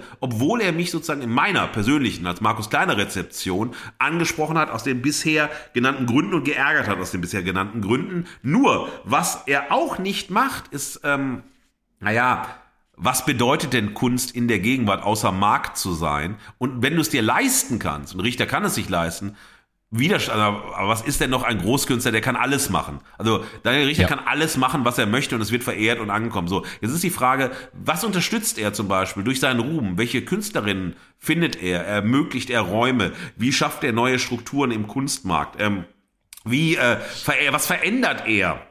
Strukturell, ja? Institutionell? Was, was, wen fördert er? Wen unterstützt er? Was, was macht er denn mit seinem Ruhm, mit seinem Geld und so weiter? Weil das wäre natürlich auch eine Punkrock-Attitüde zu sagen, hier ein Netzwerk von FreundInnen, die wir unterstützen, vielleicht auch eine Gegenökonomie zu machen und so weiter. Nicht um die Welt äh, komplett zu revolutionieren, aber einfach sie gerechter, fairer, offener, anders, transgressiver und so weiter zu machen. Und das fehlte mir in dem Film auf der einen Seite. Dennoch bleibt, das ist mein zweites Motto, mit dem ich rausgehe, bin gespannt, was du sagst. Äh, das zweite Motto, das habe ich natürlich den goldenen Zitronen entlehnt, weil das kann man nicht anders machen, wenn man über Daniel Richter spricht. Und das ist aus meinem, einem meiner Lieblingssongs. Äh, da bin ich immer äh, postpubertär und bleibe auch äh, postpubertär, solange du mich dann später im Altenheim in die Sonne schiebst und dann lustig mein, äh, meine Rolli drehst oder so oder meine Gehhilfe. Für immer Punk, der Song. Und dann natürlich eine Zeile, mit der man rausgehen kann. Viva Punk, zehn Jahre lang. Schönen Dank. Und wir hängen auch noch 100 dran. Viva, viva, viva, viva Punk. Und das ist für mich mein zweites Motto. Und ich, diese, diese, diese Attitüde, ihr findet es vielleicht scheiße, ich find's geil, also eine grundlegende Attitüde von Punk, finde ich trotzdem in dem Film wieder. Deshalb gibt es eine salty-Verehrung mit den genannten Punkten, aber Daniel Richter ist sozusagen ein Teil meines auch, wo ich sage, hey, das ist, gehört zu mir, wenn ich mich mit Kunst beschäftige und deshalb Verehrung, Salty und Pepe Dankwart, wir müssen reden. Fantastisch. Ähm, dank dir, Markus. Tolle Auseinandersetzung.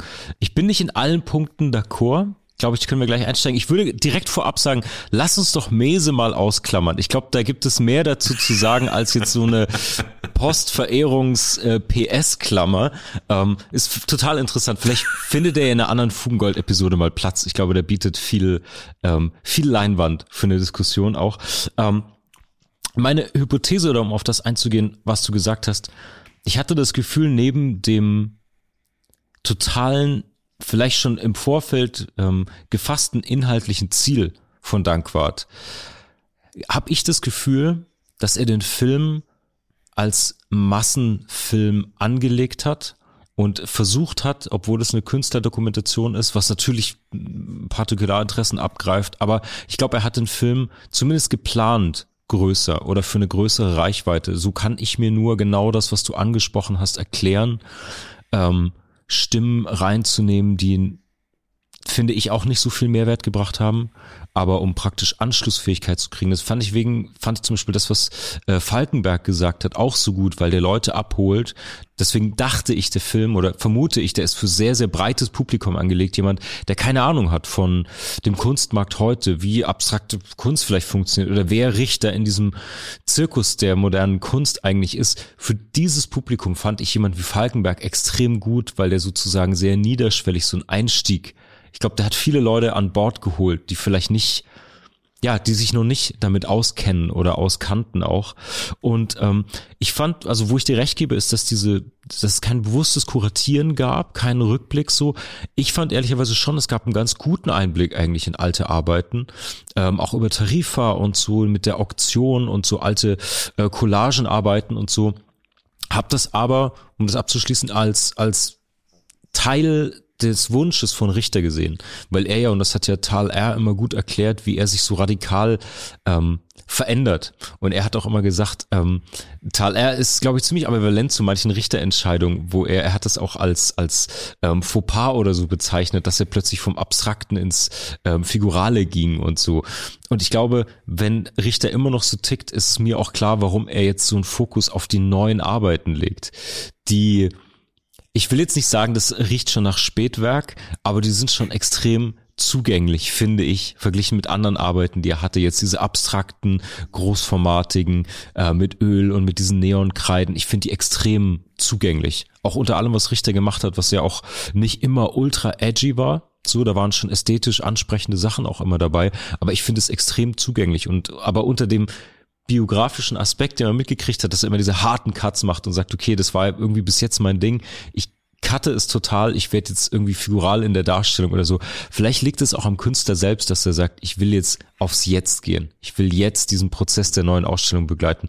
Ist nur mein Gedanke dazu. Ich weiß nicht, ob es ein bewusstes Versäumnis ist oder ob das nicht auch Teil ähm, des Films war, wie er angelegt war. Ich kann das äh, total nachvollziehen. Erstmal über Mese reden wir in einer eigenen Sendung, das ist ja. versprochen, nicht jetzt. Aber ähm, nein, was ich spannend finde, ist, äh, ich finde Richter äh, in, da in, selbst auch in seiner Konzeption äh, dessen, wie er sich sein Künstlerporträt vorstellt und wie dankbar das, an, äh, dankbar das anlegt, äh, nicht konsequent, weil im Endeffekt ist ähm, das Werk von Richter ja. äh, auf einer Redundanzstruktur, also oder in einer mhm. Schleifenstruktur zwischen mhm. abstrakt und figurativ. Und es bleibt bei Malerei. Natürlich gibt es dann ganz früh die Flyerarbeiten, grafische Arbeit und so weiter. Aber im Endeffekt ist das äh, immer wieder ein Hin- und Herschwingen zwischen.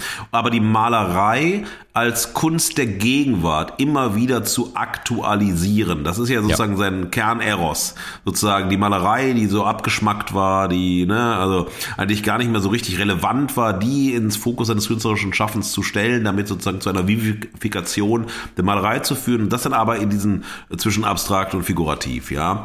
Und ich glaube, das hätte man äh, dann auch mit der Biografie verbinden können, einfach das noch organischer zu machen, weil du brauchst nicht diesen jetzt, klar, er steht im Jetzt, klar. Aber dieser Jetzt-Punkt ist einer von vielen Jetzt-Punkten, die schon mal da waren.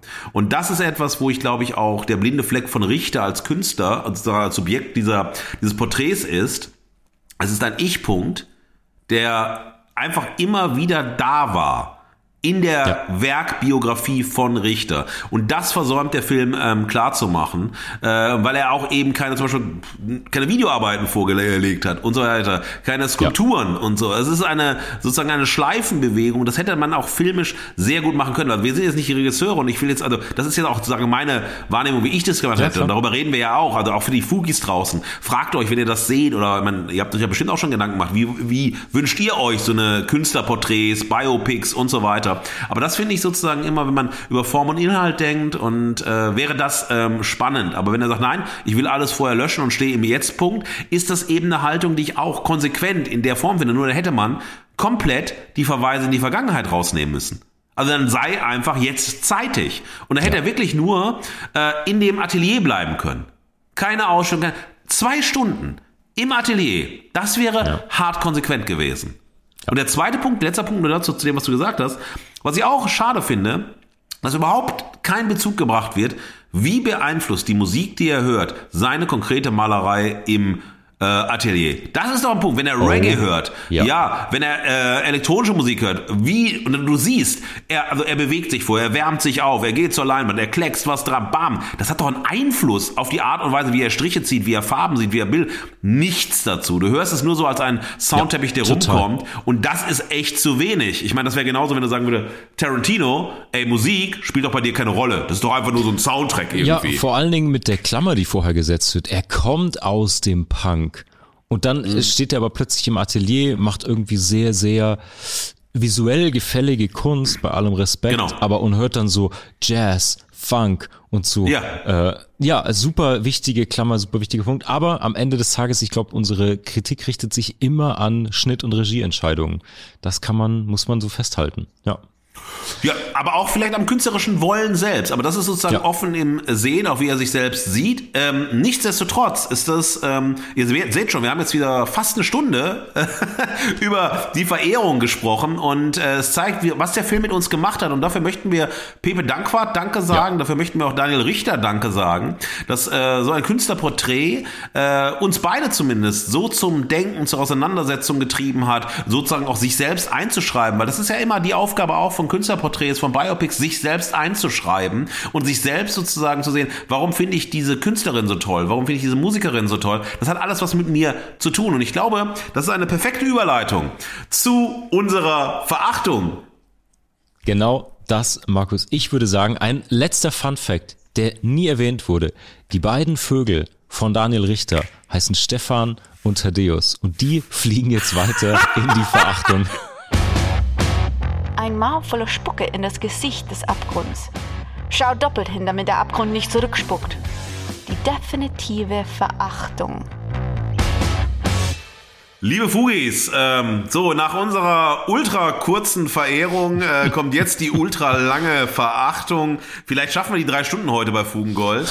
Äh, und äh, Marc hat ihr im Zwischengespräch, das konntet ihr natürlich nicht hören, weil das dem Schnitt ähm, zum Opfer gefallen ist, gesagt, Markus, wir haben heute richtig viele Probleme, über die wir sprechen müssen, wenn wir oh ja. über Florian Elias und über Gottfried, The Player, Ben sprechen. Aber liebe Fugis, damit sind wir schon mitten in der Verachtung. Ich habe euch ähm, parallel zu äh, Daniel Richter das Buch über Gottfried Ben von Florian Ilias äh, mitgebracht. Ähm, das ist ein Buch, das im Oktober 2022 äh, erschienen ist und Kiepenheuer und Witsch, der Kölner Verlag, den ihr alle kennen werdet, produziert eine Buchreihe nach der anderen. Nach der Musikbibliothek, die mal mehr, mal weniger erfolgreich ist, aber viele Bände schon vorgelegt hat. Und das Prinzip gilt, nur Prominente dürfen Musikbücher schreiben. Denn ja. Bücher werden immer mehr zu Fanartikeln und deshalb müssen Bücher von Fans gekauft werden. Weniger vielleicht von Fans, etwa wenn Charlie Hübner über Motorhead schreibt, von Motorhead, als viel mehr Fans von Charlie Hübner, die wissen wollen, wie Charlie Hübner, ihr Idol, über Motorhead schreibt.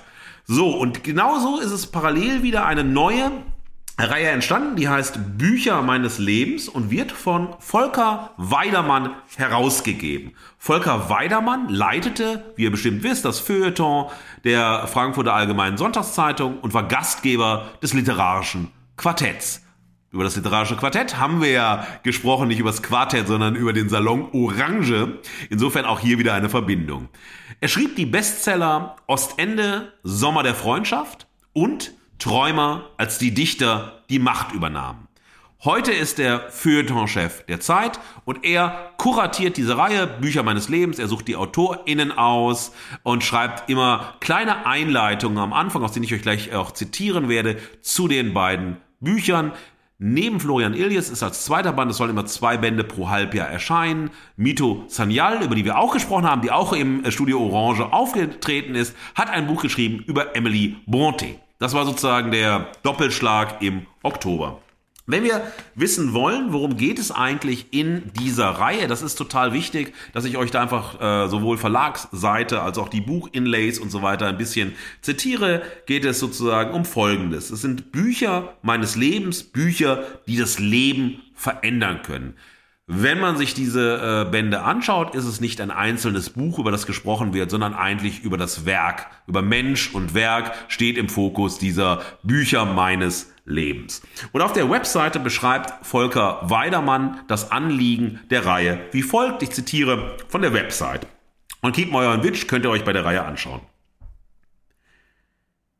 Es geht hier einfach um Begeisterung um die lebensverändernde Kraft von Büchern und darum, welche Romane herausragende Autorinnen und Autoren zu den Menschen gemacht haben, die sie sind, zu welcher Liebe, zu welchem Sport, zu welcher politischen Überzeugung, zu welchem Schreibstil, zu welchem Lebensstil des Lebens sie veranlasst haben. Zitat Ende.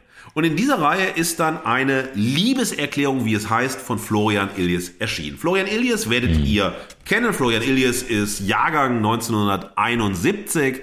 Er veröffentlichte jahrelang im Feuilleton der FAZ und der Zeit, hat bei im S. Fischer Verlag seinen großen Bestseller seine beiden Bestseller veröffentlicht 1913 und Liebe in Zeiten des Hasses. Er ist äh, Schriftsteller, Mitherausgeber der Zeit, lebt in Berlin und eine rege Stimme des deutschen Feuilletons, der deutschen Literaturlandschaft, ähm, des Journalismus in Deutschland. Und dieses Buch von ihm soll jetzt eine Liebeserklärung sein. Ich möchte euch, das ist auch hier sehr wichtig, äh, den ähm, Klappentext vorstellen. Man darf ja eigentlich nie den Klappentext zitieren, weil der ist einfach da, ne, um Leute vielleicht ranzuholen, so ein Phishing-Text oder äh, das Marketing, wer liest es überhaupt und so weiter. Aber ich möchte hier einsteigen in meine Verachtung, weil ich den Klappentext an dem messen möchte, was das Buch selbst dann schlussendlich ist. Sehr und schön. wir sehen daran ähm, das erste Motto wieder gespiegelt, nämlich das erste Motto ist der alte Kinderreim, versprochen ist versprochen und wird auch nicht gebrochen. Gebrochen. Das ist mein erstes Motto, genau. Und insofern werde ich euch zeigen am Klappentext, also vorauseilen, wir werden dann in einen Deep Dive gehen, warum dieses Versprechen, das der Klappentext gibt und mit ihm Florian Illies uns gibt und mit ihm Volker Weidermann uns gibt und mit ihm der Kiepenheuer und Witsch Verlag mit seiner Reihe uns gibt, auf jeder Ebene gebrochen wird. Ich zitiere den Klappentext. Bei Gottfried Benn kann es nie um reine Liebe gehen. Wer sich seit über zwei Jahrzehnten so intensiv mit Ben beschäftigt wie Florian Illies, der erlebt zahlreiche Enttäuschungen angesichts der politischen Verirrungen und der menschlichen Kälte des Autors. Und doch wird er immer wieder gefangen genommen vom einzigartigen Klang der Benschen Verse. Von dieser so leidenschaftlich wie wechselhaften Beziehungsgeschichte erzählt Florian Illies in diesem Buch. Davon, wie ihn einst Frank Schirmacher mit dem Untergangspropheten vertraut machte, wie er Benz zwei letzte Geliebte besuchte, denen der sonderbare Dichter ein einziges Rätsel blieb. So sind es dann eben doch am Ende allein die Worte Benz, die einen berühren können, ihre Weisheit und ihr Klang. Zitat, also Gottfried Benn im Klappentext. Leben ist Brückenschlagen über Ströme, die vergehen. Zitat Ende, etwa. Oder, wieder Zitat, es ist ein Knabe, mit dem ich manchmal trauere. Zitat Ende. Ilias durchwandert die Untiefen von Bens Lebensweg, beleuchtet seine Freundschaften, seine Irrwege und seine späte Wehmut. Ilias zweifelt, wo Ben sich sicher ist und schwärmt, wo Ben unsicher ist. Es ist also vor allem ein Versuch, die Benschen Verse vor ihrem Schöpfer in Sicherheit zu bringen. Das Buch hätte ich gerne gelesen. Ja, das hätte ich, ja, habe ich mir gedacht, kaufe ich mir, lese ich mal rein. Naja, und wir haben hier sozusagen das erste, was hier angekündigt wird, ist ein Ambivalenzversprechen. Das ist natürlich, steht für Drama, Drama, für Spannung. Mensch, Florian Illies, der Leser, der Interpret, Gottfried Benn, der große Lyriker, ja, der große Literat, diese ja, schwierige Persönlichkeit, die aber Florian Ilias, den Leser, so auf seinen Lebensweg nicht nur begleitet, ihn formt, ihn herausfordert und so weiter. Das ist ja schon wahnsinnig spannend, das ist filmisch gedacht. Da muss doch was rauskommen, wenn man genau hinschaut. Interessanterweise ist es hierbei so, dass dieses Ambivalenzversprechen nur relativ wenig eingehalten wird, denn äh, die Ambivalenz besteht einfach darin, dass wir hier eine naja, eine Fangeschichte mit moralischem Zeigefinger haben und sagen, ein Guilty Pleasure wie Gottfried Benn, ja, darf man das mögen, darf man das lesen und was bleibt übrig, nämlich nicht die Ambivalenz, sondern die Vereindeutigung, der Mensch ist ein Arsch, die Texte teilweise herausragend und die muss ich vor dem Auto retten. Also dieses Ambivalenzversprechen, was es sein soll, ne, deshalb ist ja unser Folgentitel auch, äh, ne, Florian Ilias featuring Gottfried Benn, weil Gottfried Benn hier sozusagen eigentlich die untergeordnete Rolle spielt oder immer sozusagen ein Stimmwortgeber ist, wenn Florian Ilias mit Gottfried Benn über die alte Welt zu sprechen kommt. Darauf werden wir äh, zu sprechen kommen. Ähm, es geht um Expertise. Also hier wird sozusagen einer der größten Benjamin-Experten der Welt äh, darf sprechen und das ist natürlich eine Legitimation. Totale Expertise, ben totales Experten. Reingehen. Bitte? Ben-Experten. Ein riesen Ben-Experten, ja. Ähm, dann ist es eine Beziehungsgeschichte, die erzählt wird. Der Ziehvater von Florian Elias, Frank Schirmacher, äh, wird dann sozusagen zum Einflößer, zum Vermittler. Und das wird dann in einer, wie ich gleich erzählen werde, sehr prätentiösen Geschichte erzählt, wie sowas entsteht. Also das haben wir da, ähm, also ne, diese Vermittlerrolle, die wir haben, aber auch die Vermittlerrolle über seine beiden letzten Geliebten, die äh, auftauchen können, über die wir uns gleich beschäftigen werden. Es soll Intimität geben, also diese Gespräche, das ist sozusagen das, was ich bei Richter als dieses Star-Mensch-Wissen haben möchte. Indem man mit den beiden letzten Geliebten spricht, will man diese Intimität haben, den Menschen Gottfried Benn und das, was von ihm übrig bleibt bei aller Irritation oder vielleicht Verehrung für seine Werke, ist ein Aussatz einer der Geliebten. Junger Mann, täuschen Sie sich nicht, er war ein hervorragender Liebhaber, auch wenn er nicht danach aussah. Also wenn das sozusagen, und das, das würde heute wunderbar funktionieren. Also das kann sagen, das ist so das Rockstar-Prinzip. Also ich meine, wer hätte vielleicht, also wäre Mick Jagger als erotisch erfolgreicher Mann erotisch gewesen, wenn er nicht Rockstar geworden wäre? Also das ist ja sozusagen diese, diese Fragen, die man sich immer wieder stellen kann, die tausendmal zu Tode gestellt worden sind. Oder ähm, warum gehst du in eine Band? Also ergänzt sinnvoll, liebe Fugis. Diese sehr machistischen äh, Fragestellungen und so weiter tauchen dann auf und das ist dann sozusagen der Blick unter die Bettdecke. Er war ein geiler Lover. Also das ist ja. so, so, das sind diese Intimitätsversprechen, die kommen und die natürlich ja, da reden wir mal, was da überhaupt Intimität ist oder äh, warum das sozusagen so prominent sein muss. Es geht um Lebenswege, Freundschaften, Irrtümer und so weiter. Und am Ende will der Autor Florian Ilias Ben besser machen, als Ben jemals war. Dann wird das verbunden, also diese, diese Ansprüche, mit einer Kernkompetenz, und das bringt uns Volker Weidermann in seiner Einführung zu diesem Buch näher, dass Florian Ilias jemand sei, der äh, mitreißende Panoramen der Gegenwart entwickelt, indem er aus der Vergangenheit erzählt. Und er würde ein neues Genre begründen, die erzählende Geschichtsschreibung. Und das ist sozusagen der Anlass von äh, Volker Weidermann, nicht nur diese, dieses Experte-Sein von Florian Ilias, sondern diese wirkliche Kunst von ihm, die Vergangenheit als Gegenwart erzählerisch, dramaturgisch und so weiter zugänglich zu machen. Also er hat ein empathisches, wie Volker Weidermann sagt, Gegenwartsbewusstsein. Er begeistert sich für Traditionen.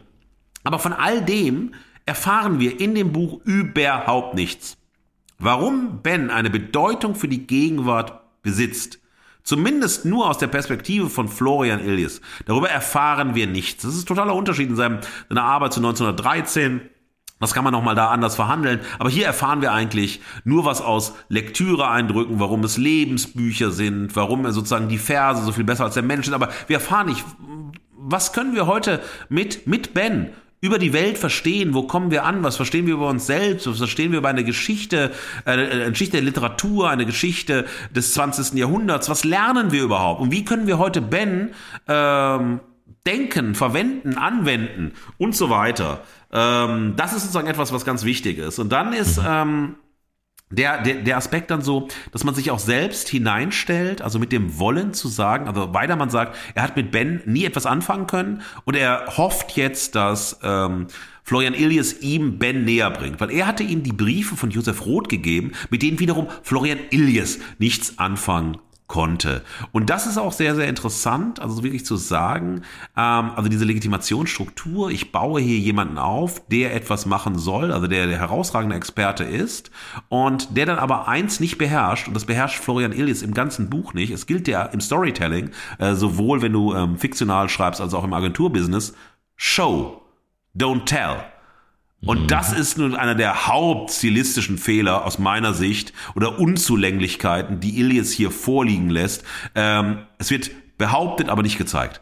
Das ist ein ganz ja. äh, klassischer Fehler, den wir hier haben. Und äh, was dann auch, wenn es sozusagen so Lebensbücher sind und zeigen soll, wie welche transformatorische Kraft Literatur in mir besitzen soll, oder bei mir auswirken soll und so weiter, dann soll es ja ein Fremdheitserlebnis sein. Für Florian Ilias war Ben oder die Lektüre von Ben, so kam es in dem Buch zumindest hinaus, immer so Vertrautheit, Fremdheitserlebnis. Aber nur durch wirklich Fremdheitserlebnisse können wir selbst Bildungserlebnisse haben, indem wir uns jenseits unserer Ordnung bewegen, von dem, was wir nicht kennen, was wir noch nicht selbst sind, was noch nicht unsere Grundsätze sind und so weiter. Und das ist sozusagen all das, was hier aufgebaut wird, all was gesagt wird, das wird gebrochen. Das wird nicht gehalten, das wird äh, nicht umgesetzt in dem Buch und deshalb ist versprochen ist versprochen und wird auch nicht gebrochen. Dieses erste Motto einfach sehr symptomatisch, weil das, was wir hier gehört haben, bekommen wir nur gesagt, nicht erklärt, nicht analysiert, nicht gezeigt und so weiter. Und jetzt steigen wir in den zweiten Punkt äh, der Verachtung, ins zweite Motto der Verachtung äh, ein und ähm, das führt mich dann zu einer tieferen, also nochmal tieferen äh, Lektüre der einzelnen Kapitel. Kapitel. Das heißt, über Gottfried Benn ist Fanliteratur. Für die Fans von Florian Illies, nicht für die von Gottfried Benn. Und das ist auch etwas, was ganz wichtig ist. Also wir haben hier ein Genre und so funktioniert der populäre Buchmarkt ganz stark, dass im Endeffekt Literatur, welche Art auch immer, primär als Fanliteratur verkauft wird und die eigentlichen Gegenstände, um die es geht, weniger relevant sind, weil man heute mit Büchern vor allem sozusagen den Markenwert von Autorinnen bestätigt, beziehungsweise nur mit Autorinnen als Marken Bücher verkaufen. Dafür ist das Buch über Gottfried Benn äh, prototypisch, weil ich eigentlich nichts wirklich über Ben erfahre, was ich nicht schon weiß. Also, wenn jemand noch nie was von Ben gehört hat, okay, dann erfährt er Dinge, die er nicht erfahren hat. Für jemand, der sich mit Ben auskennt, mit seiner Biografie ein bisschen auskennt und so weiter, erfährt man nichts Neues. Also ich höre ja. zu, wie die der, äh, die Autorenmarke Florian Ilias als Fanboy, aber gleichzeitig als der große Interpret, als der große Experte über mhm. Gottfried Benn spricht und warum was gut ist. Aber Florian Ilias erklärt nichts, er interpretiert nichts, er analysiert nichts, er geht keinen Deep Dive auf diesen knapp 80 Seiten, die dieser Text hat, so weiter. Es wird halt allein behauptet. Es wird auch nicht eine Schönheit von Versen, die er schön findet, gezeigt und wirklich performativ, wie das etwa bei Daniel Richter in dem Künstlerporträt war, dass du performativ, also einfach siehst, wie arbeitet jemand, wie denkt jemand, wie labert jemand. Nein, es ist sozusagen permanent wie eine Vorlesung, die er sich selbst hält und nachdem er sich die selbst gehalten hat und für sehr, sehr gut befunden hat, ähm, dann aber auch noch an die Leserin gibt, die das auch sehr, sehr gut finden. Dass die Liebe zu Büchern im Vordergrund steht, wie er selbst sagt, das ist ja, äh, geht vielen von uns so. Wir haben Bücher, die uns etwas bedeuten, Bücher, die was mit uns machen. Und das ist ja auch ein schöner Zugang zu sagen, man, das ist ja auch ein realistischer Zugang, wenn wir nicht gerade Literaturwissenschaften studieren oder irgendetwas anderes, da brauchen wir keinen Kanon der Gebote, also von Texten, die besonders relevant sind, die man kennen muss und so weiter, sondern wir winden uns sehr, sehr, ähm, ja, sehr begeisterungsfähig, sehr geschmacksbezogen der Welt, der Bücher, der Literatur und so weiter zu. Und ähm, für mich ist das Buch ein großes Karussell des Prätentiösen, ja, aus dem äh, Florian Ilias in den 80 Seiten, in dem dieser Text lang ist, nicht aussteigt und aus dem wir als Leserin, wenn wir durchhalten, nicht durchkommen. Ich weiß, wie hart du kämpfen musstest, von Seite zu Seite das Jupp. Buch nicht wegzulegen. Und, und eine dieser prätentiösen Einstiege haben wir sofort am Anfang in dem Kapitel, Gottfried Benn lässt sich nicht berühren. So, und dann will er halt aufzeigen, dass man Gottfried Benn als Menschen eigentlich gar nicht nahe kommen kann, sondern hat man hat seine Werke, man hat Briefwechsel und so weiter, aber den eigentlichen Menschen Ben, den können wir nicht herausstellen. Und andererseits stellt er ihn heraus, indem er sagt, er war schlecht zu seiner Umwelt, also er hat seine Ehefrau laufend betrogen, er hat kein wirklich menschliches Nahverhältnis aufbauen können zu seinen Geliebten, er hat sein einziges Kind weggegeben, er hat äh, extrem mit dem Nationalsozialismus sympathisiert und so weiter. Also der Mensch selbst wird, obwohl er sagt, man kann dem Menschen nicht nahe kommen, extrem unsympathisch dargestellt. Und drei Viertel des Buches besteht darin zu sagen, ja, also der Mensch Gottfried Benn, boah, mit dem möchtest du nichts zu tun haben. Das ist ein ganz, ganz furchtbarer Typ so. Und dann rechtfertigt er sich in einem Viertel des Textes, warum er sich trotzdem mit ihm beschäftigt, weil seine äh, Literatur ihn so begeistert hat. Also genau, ne, und dann setzt er auch wirklich dann von den frühen expressionistischen Gedichten aus der Mogü-Sammlung und so weiter bis zu seinen letzten Gedichten, bis zu seinem letzten Gedicht, das er noch auf dem Totenbett verfasst hat. Aber im Endeffekt geht es um Biografie und die Biografie soll den Menschen zeigen, obwohl er sagt, dem Menschen kommt man nicht nah und mir geht es nicht um den Menschen in dem Sinne. Also eine völlig widersprüchliche, prätentiöse Geschichte. Und am Anfang schreibt er dann, wie er mit Frank Schiermacher durch Berlin läuft und Frank Schiermacher den Finger in die Wunde der Gebäude legt, ja. wo die Schusswaffen ein, also diese äh, Einschüsse noch sind, den Finger hineinlegt wie in die Wunde des Landes und Ben zitiert. Also bei aller äh, Veracht, äh, bei aller Verehrung für den äh, ja. viel zu früh, ja, viel zu früh verstorbenen Frank Schirmacher, ja, ja. der ein wirklich großer äh, Geist, ein kritischer Geist ähm, war. Ja, ja. und äh, bei allem nicht zu despektierlich sein zu Florian Illies, auch wenn mir das wahnsinnig schwerfällt, das sind wir in der Geschmacksebene, ja, aber das ist unerträglich. Das ist unerträglich, das ist so ein Geniekult, ein doppelter Geniekult und dann ist der Zögling, so wie der Zauberlehrling, der dem beiwohnt und diesen Zauber selbst verbreiten möchte in seinem Buch. Ich möchte nicht wissen, wie oft ja. Florian Illies durch Berlin geht und diese Nummer mit Leuten abzieht.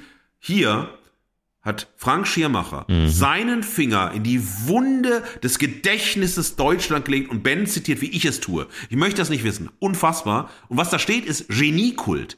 Das ist wirklich so ein abgegriffener Geniekult, wo man sagen kann, naja, das sind so wie, wie Goethe, Schiller, Hölderlin, so, ne, an denen man nicht rütteln darf und so weiter. Wenn man auch nicht mehr genau weiß, naja, warum sind die eigentlich, was, was sagt uns Goethe heute noch? Was sagt uns Schiller heute noch? Warum ist das Kanon? Warum kommen andere Texte nicht mehr? Und so weiter. Diese Diskussion führen wir jetzt hier nicht. Aber dieser Geniekult, der ist so abgegriffen, der ist so alt. Und dieser Geniekult hat, wenn man an den Stefan-George-Kreis denkt und so weiter, unglaublich viel protofaschistisches Gedankengut in sich gehabt. Also das ist auch nochmal eine andere äh, Debatte selbst, aber hier haben wir diese Eingangsgeschichte und die auch klar macht, dass es eigentlich ums Menschliche geht, wahnsinnig menschelt. Und ähm, sozusagen der Mensch, die Biografie, der Weg zum Werk, zur Interpretation ist und so weiter. Und das zweite Moment der Götzendämmerung, das ist sofort auf der Seite 14, eine Seite nach dieser prätentiösen Geschichte, wenn er dann einsteigt, dass Frank Schirmacher zeitlebens besessen war von einer Stelle aus Die Welt von gestern von Stefan Zweig, wie der wiederum beschreibt, wie er einem ehemaligen Dienstmädchen von Goethe die Hand geschüttelt hat und dann nur einige Handschläge von Goethe entfernt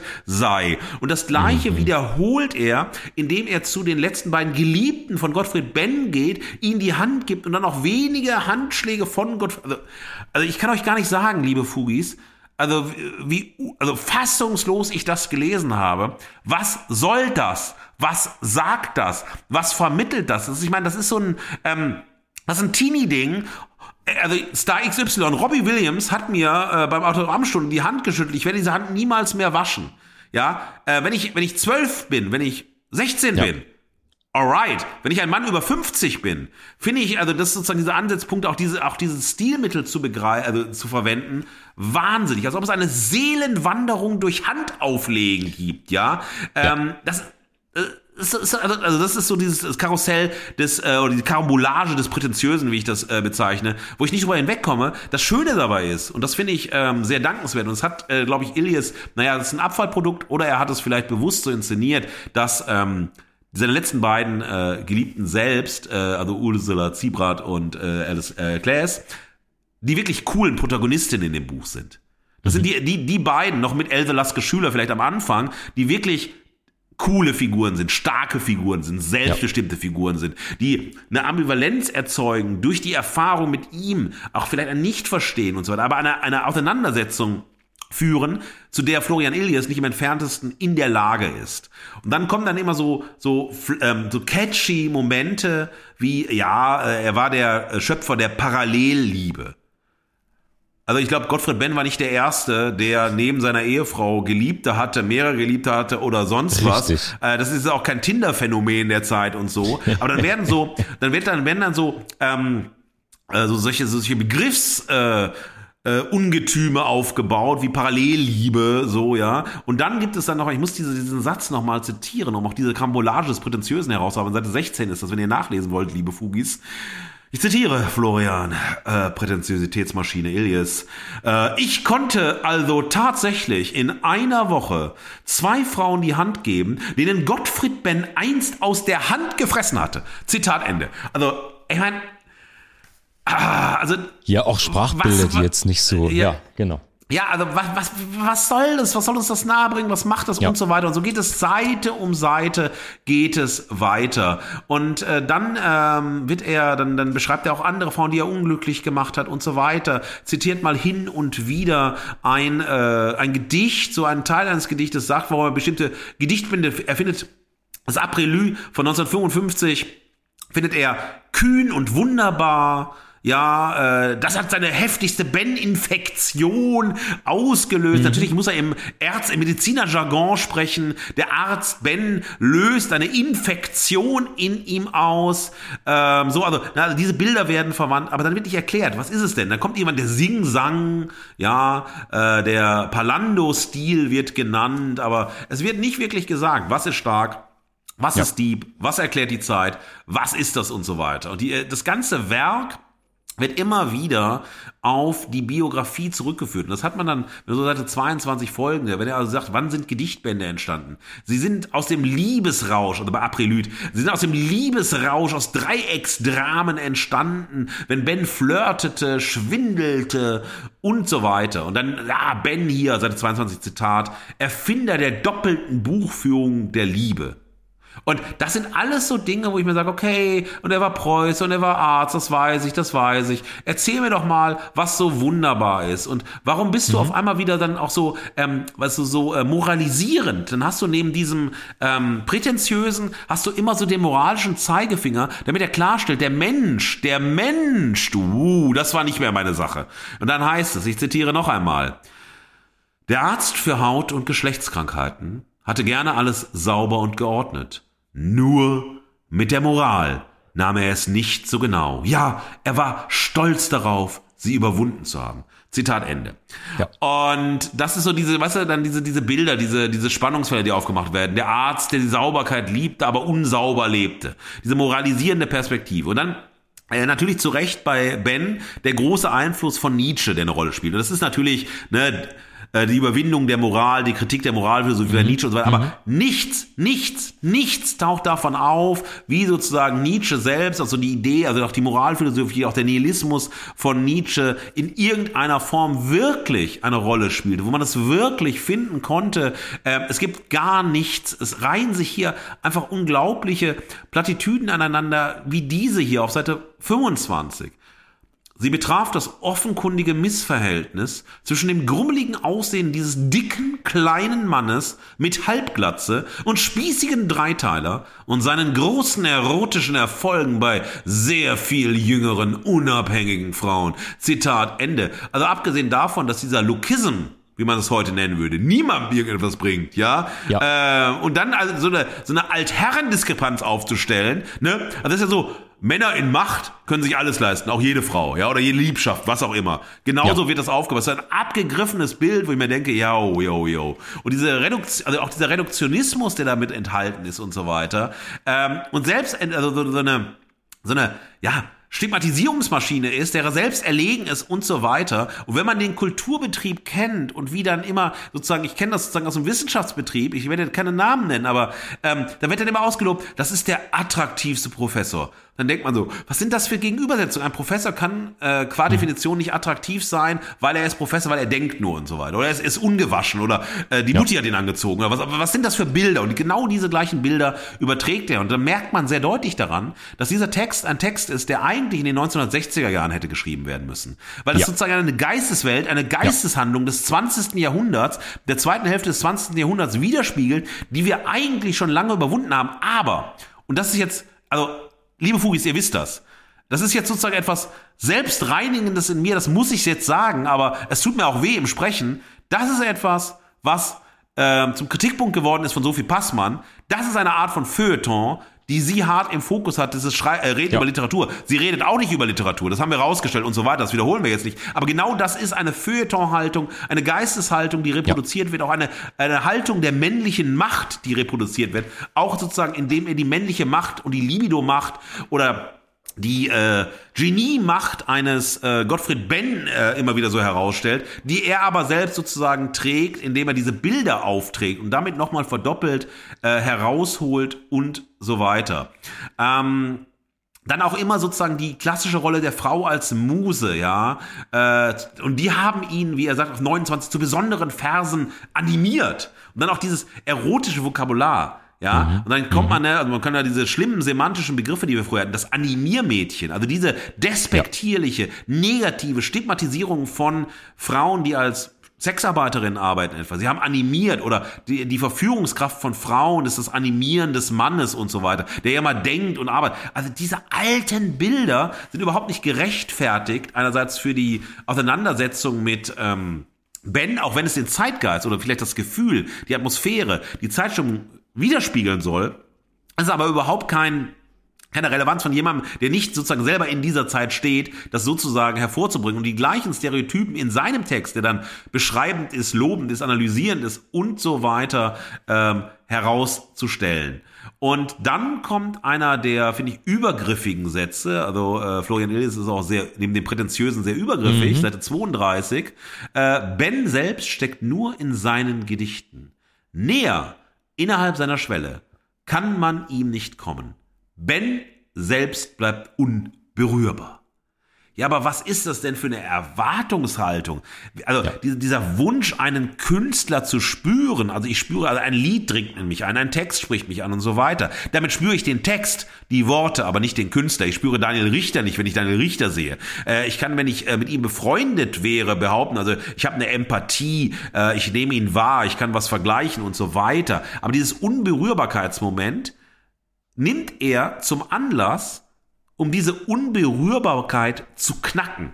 Also er mhm. versucht im Text Gottfried Ben, also diese Text, den, also diese Text, das Textsubjekt Gottfried Ben, zu verführen, dass er sozusagen einen äh, semantischen oder einen äh, figuralen Striptease hinlegt, damit wir durch Florian Ilias den Menschen sehen, den man aber nicht sehen kann. Und darauf ist der Text aufgebaut. Denn, also genau das sagt, fast schon autoerotisches Abarbeiten an dem, ich will den Menschen sehen, ich will zum Menschen vordringen und so weiter.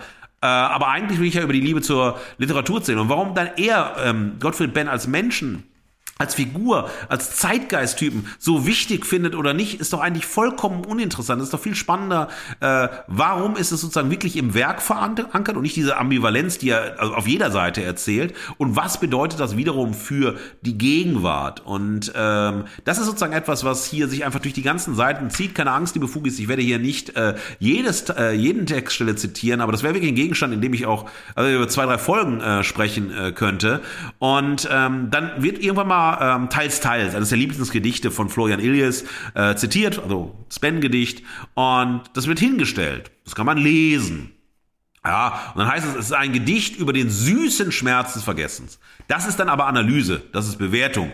Ich meine, da kann ich auch verlieben, verlieren, vergessen, verzeihen. Da kann ich auch Wolfgang Petri mir anhören. Na, come on. Aber da geht's auch um den süßen Schmerz des äh, Vergessens, des Verlustes und so weiter. Also come on. Das ist sozusagen äh, nichts, was man in so einer, in so einer ähm, eloquenten Reihe, ja, in so einem mhm. Verlagskontext von solchen AutorInnen erwartet als solche Plattitüden, als solch ein Überlegenheitspathos. Und dieses Überlegenheitspathos, also Ilias macht Ben besser als er ist, ja, hat man auch auf solchen Stellen 39.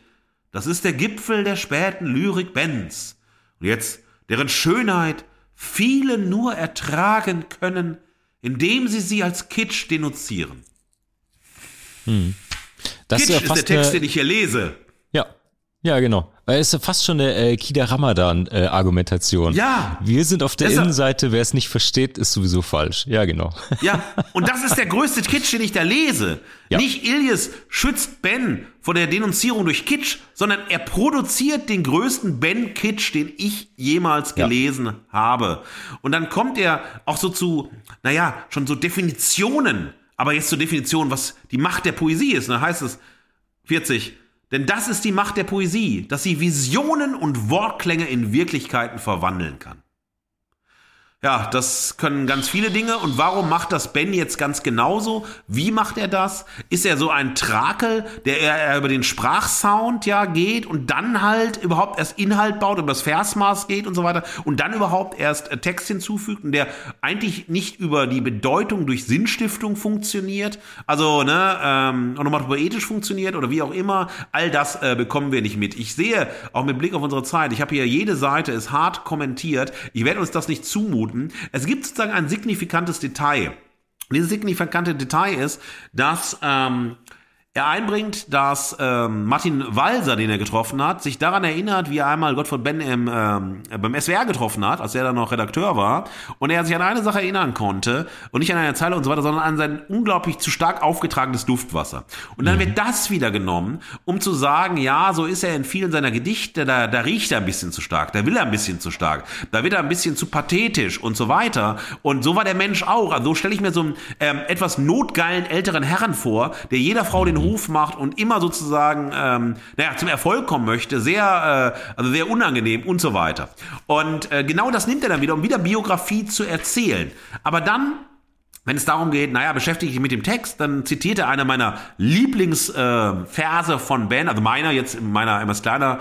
Ähm, ich bin halt, wenn ich über Gottfried Ben spreche und wenn ich über das spreche, was ich an Gottfried Ben mag, sind es die expressionistischen Gedichte, vor allem der Morgue-Band, diese Drastik der Darstellung, diese Drastik des sich also sozusagen in den Eingeweiden der Leichen, die er seziert, ja, das Blut an die Hände zu holen und in diesem Blut Lyrik zu schreiben. Das ist sozusagen diese Drastik, ja, diese, diese, äh, na, also wirklich dieses Kreatürliche, dieses äh, Gottverlassene, diese transzendentale Obdachlosigkeit, wie es Georg Lukács nennen würde. Genau das sozusagen in den Gedärmen, in den Körpern, in dem Kreatürlichen zu erleben. Das hat mich jetzt persönlich in der Lektüre auch bis heute noch in der Darstellung, in der Auseinandersetzung mit Drastik mhm. immer wieder begeistert. Und diese berühmte Zeile, ich zitiere Ben, ja, die Krone der Schöpfung, das Schwein, der Mensch. Das ist eine der wirklich wichtigsten Zeilen, äh, lyrischen Zeilen des frühen 20. Jahrhunderts.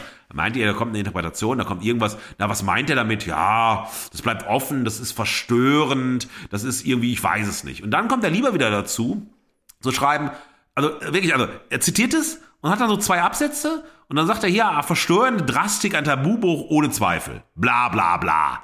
So, und dann, aber Absatz danach wird's wieder spannend, weil da geht's wieder um Frauen. Und dann Else Lasker Schüler und sie treffen sich immer im romantischen Café. Und dann nehmen sie sich als äh, Raubtiere wahr, als zwei Raubtiere.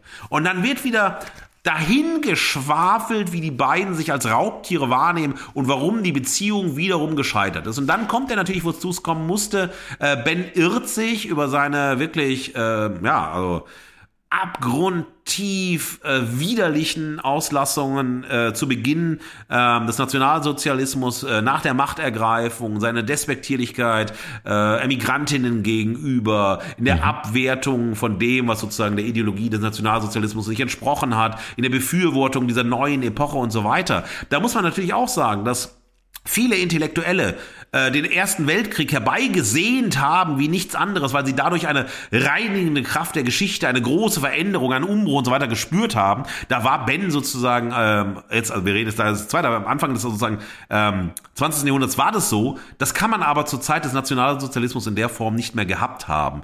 Und dann, dem widmet er ein ganz kleines Kapitelchen, natürlich, äh, ist das alles nicht gut, nicht richtig und so weiter. Und er hat nimmt dann Bezug auf seine Autobiografie Doppelleben, ja, 1950 erschienen, in dem er selbst diese Ambivalenz geschrieben hat. Da sieht man daran, dass die Idee, diese Geschichte ambivalent zu schreiben, natürlich von Ben selbst stammt und nicht von mhm. Ilias, sondern er im Endeffekt Copy und Paste macht und dann dieses Doppelleben, aber sozusagen nochmal zu einem neuen Biografen wird und nicht zu einem sozusagen, der wirklich erzählt, ähm, was hat es auf sich und was hat es konkret mit mir zu tun? Was hat es mit mir gemacht? Hat es vielleicht meinen Antifaschismus gestärkt, indem ich und so weiter?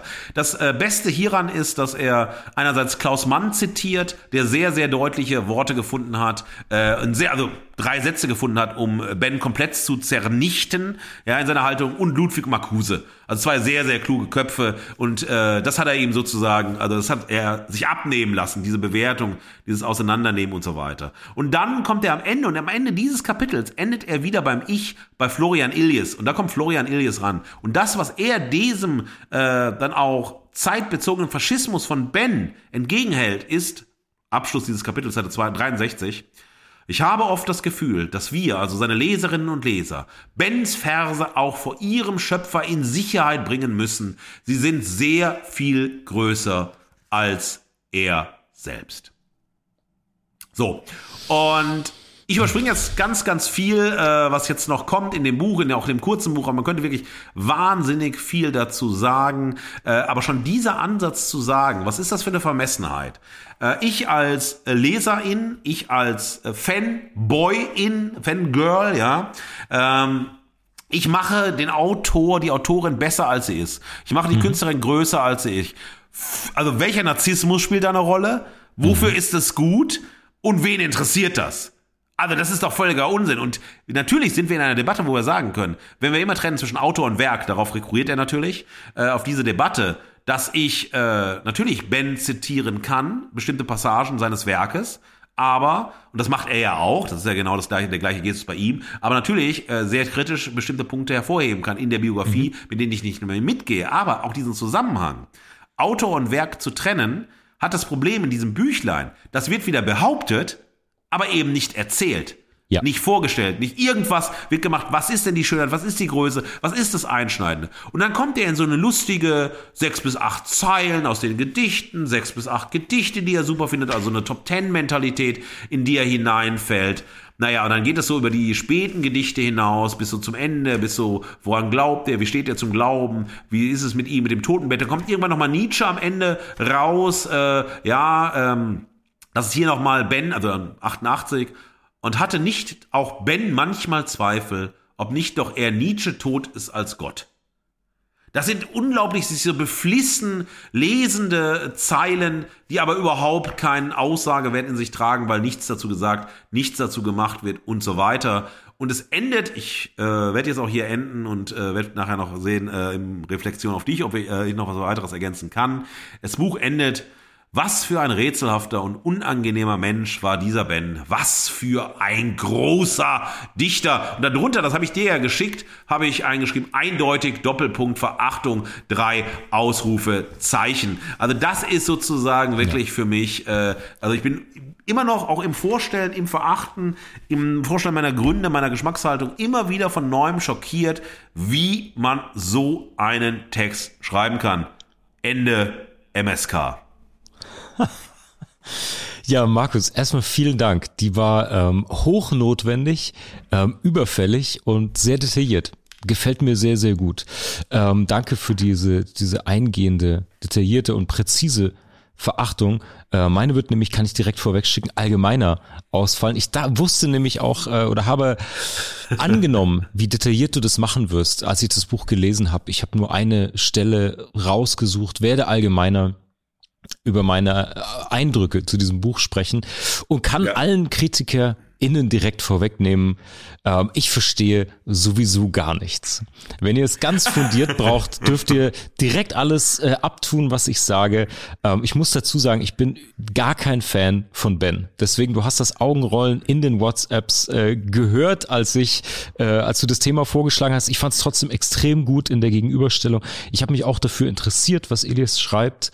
Ähm, hatte erhofft, ehrlicherweise, um meine äh, persönliche Meinung meine Haltung dazu mal auszudrücken. Ich hatte schon was auch erwartet von dem Buch, weil ich ähnlich wie du das, was ich von ähm, Ben kannte vorher über Morgue, diese Splatter-Szenen der Lyrik, das fand ich interessant, aber habe sonst überhaupt keinen Zugang gehabt. Und es berührt mich auch persönlich gar nicht. Vielleicht so viel als, als Einschränkung sozusagen. Ich verstehe Ben einfach nicht, habe mich nicht in der Tiefe damit beschäftigt. Aber ich möchte diese Freiheit des Stümpers nutzen, um auf einer anderen Ebene meine Verachtung auszudrücken. Und zwar wirklich, wenn wir über die Erwartungshaltung an dieses Buch sprechen. Ich habe natürlich, ich habe es äh, bestellen müssen, hatte dann einen Tag Vorlauf, wo ich mich auf dieses Buch gefreut habe, schon überlegt habe, in der Gegenüberstellung mit Daniel Richter, habe gesehen, was Dankwart versucht, die Weimarer Republik als Vergleichnis, das, das Politische in der Kunst von Daniel Richter zu nehmen und dachte, okay, cool. Und jetzt jemand, der sich mit so einem, ja, ähm, umstrittenen Autoren und jemand, der auf ganz, ganz vielen Irrwegen wandelt, auseinandersetzt. So super, super spannend. Wie wird das Politische besprochen von Elise in diesem Buch? Wie setzt er sich jetzt echt mit Ben auseinander? Ja, und am Endeffekt, für mich setzt er sich in ein Hornissennest und lobt den Honig. Ich habe da gar nichts gefunden. Ich habe das echt gesucht. Ähm, zu Ben selbst, um diese kurze persönliche Meinung dazu irgendwie ab einzuordnen für alle Fugis für mich ist Ben wirklich abgesehen von diesem körperlichen, wie du es auch so schön geschildert hast, sehr, sehr verschwurbelt bis fad. Muss ich wirklich sagen, ist keine Lyrik, die mich berührt oder bewegt. Äh, ganz, ganz viele Sachen, wie du auch schon richtig gesagt, die ganz stark mit unserem Zeitgeist gerade Konflikten, auch wenn wir da nicht immer d'accord sind, was Befindlichkeitseinordnung und so angeht, aber da gibt es so viele Altherren-Fantasien und eine ein Loben und ein, eine Inszenierung der eigenen Empfindsamkeiten irgendwie, gerade in der Rezeption von Ben. Das waren hohe Erwartungen, die wurden sehr enttäuscht und ähm, auch jetzt von jemandem, der diese über Ben Biografie geschrieben hat, der so ein unmoralisches Verhalten dann so in Poesie sugarcoated, es hat mich extrem enttäuscht. Ich habe zwei Punkte rausgesucht, auf die ich eingehen möchte in Kürze.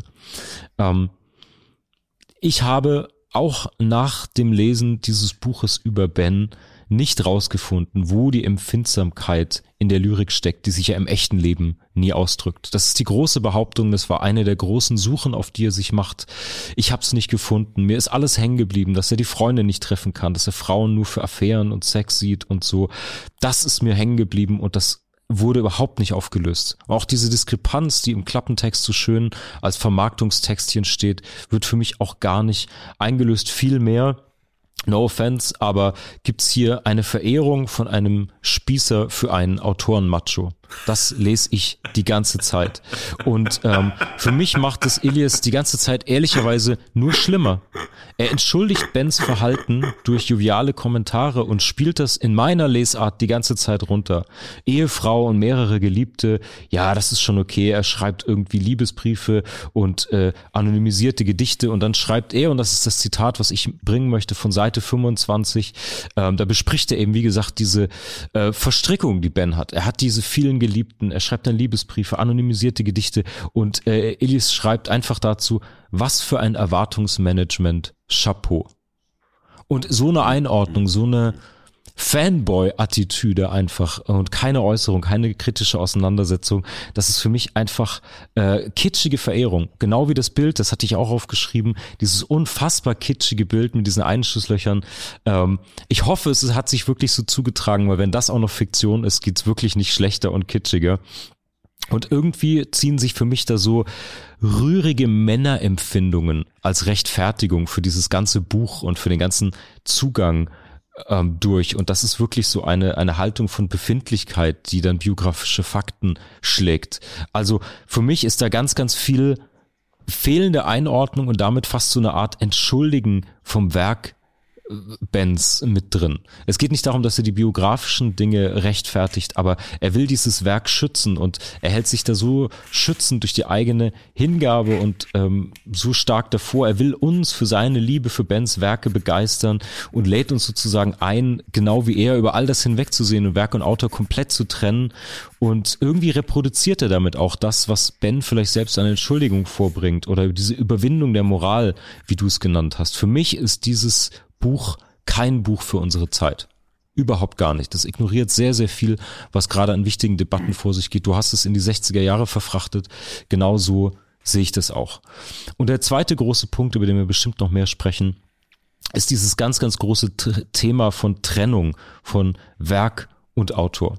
Und es gibt bestimmt Künstler und Persönlichkeiten, mit denen es leichter ist und es gibt welche, wo es gar nicht funktioniert. Und es hat für mich nicht nur was mit Perspektive und Einsatzbereich zu tun, wo man diese Diskussion führt und wo man drüber nachdenkt, wie weit und wo man Autor und Werk trennt, sondern eben auch äh, nicht nur grundsätzlich bei Werken, die so autobiografisch sind wie Benz, vor allen Dingen die besprochenen mit Liebesbriefen und so, die natürlich nicht zu trennen sind, finde ich persönlich jetzt als Mark in dieser Haltung, ähm, sondern natürlich in, äh, komplett in die Biografie eingebettet sind. Und es ist jetzt kein Werk, das alleine steht, ähm, kein Werk, von dem man sich in irgendeiner Form fiktionalisiert, total distanziert hat, sondern es ist eben ein Liebesbrief, den Ben geschrieben hat. Und deswegen fällt da diese Trennung auch extrem schwer für mich.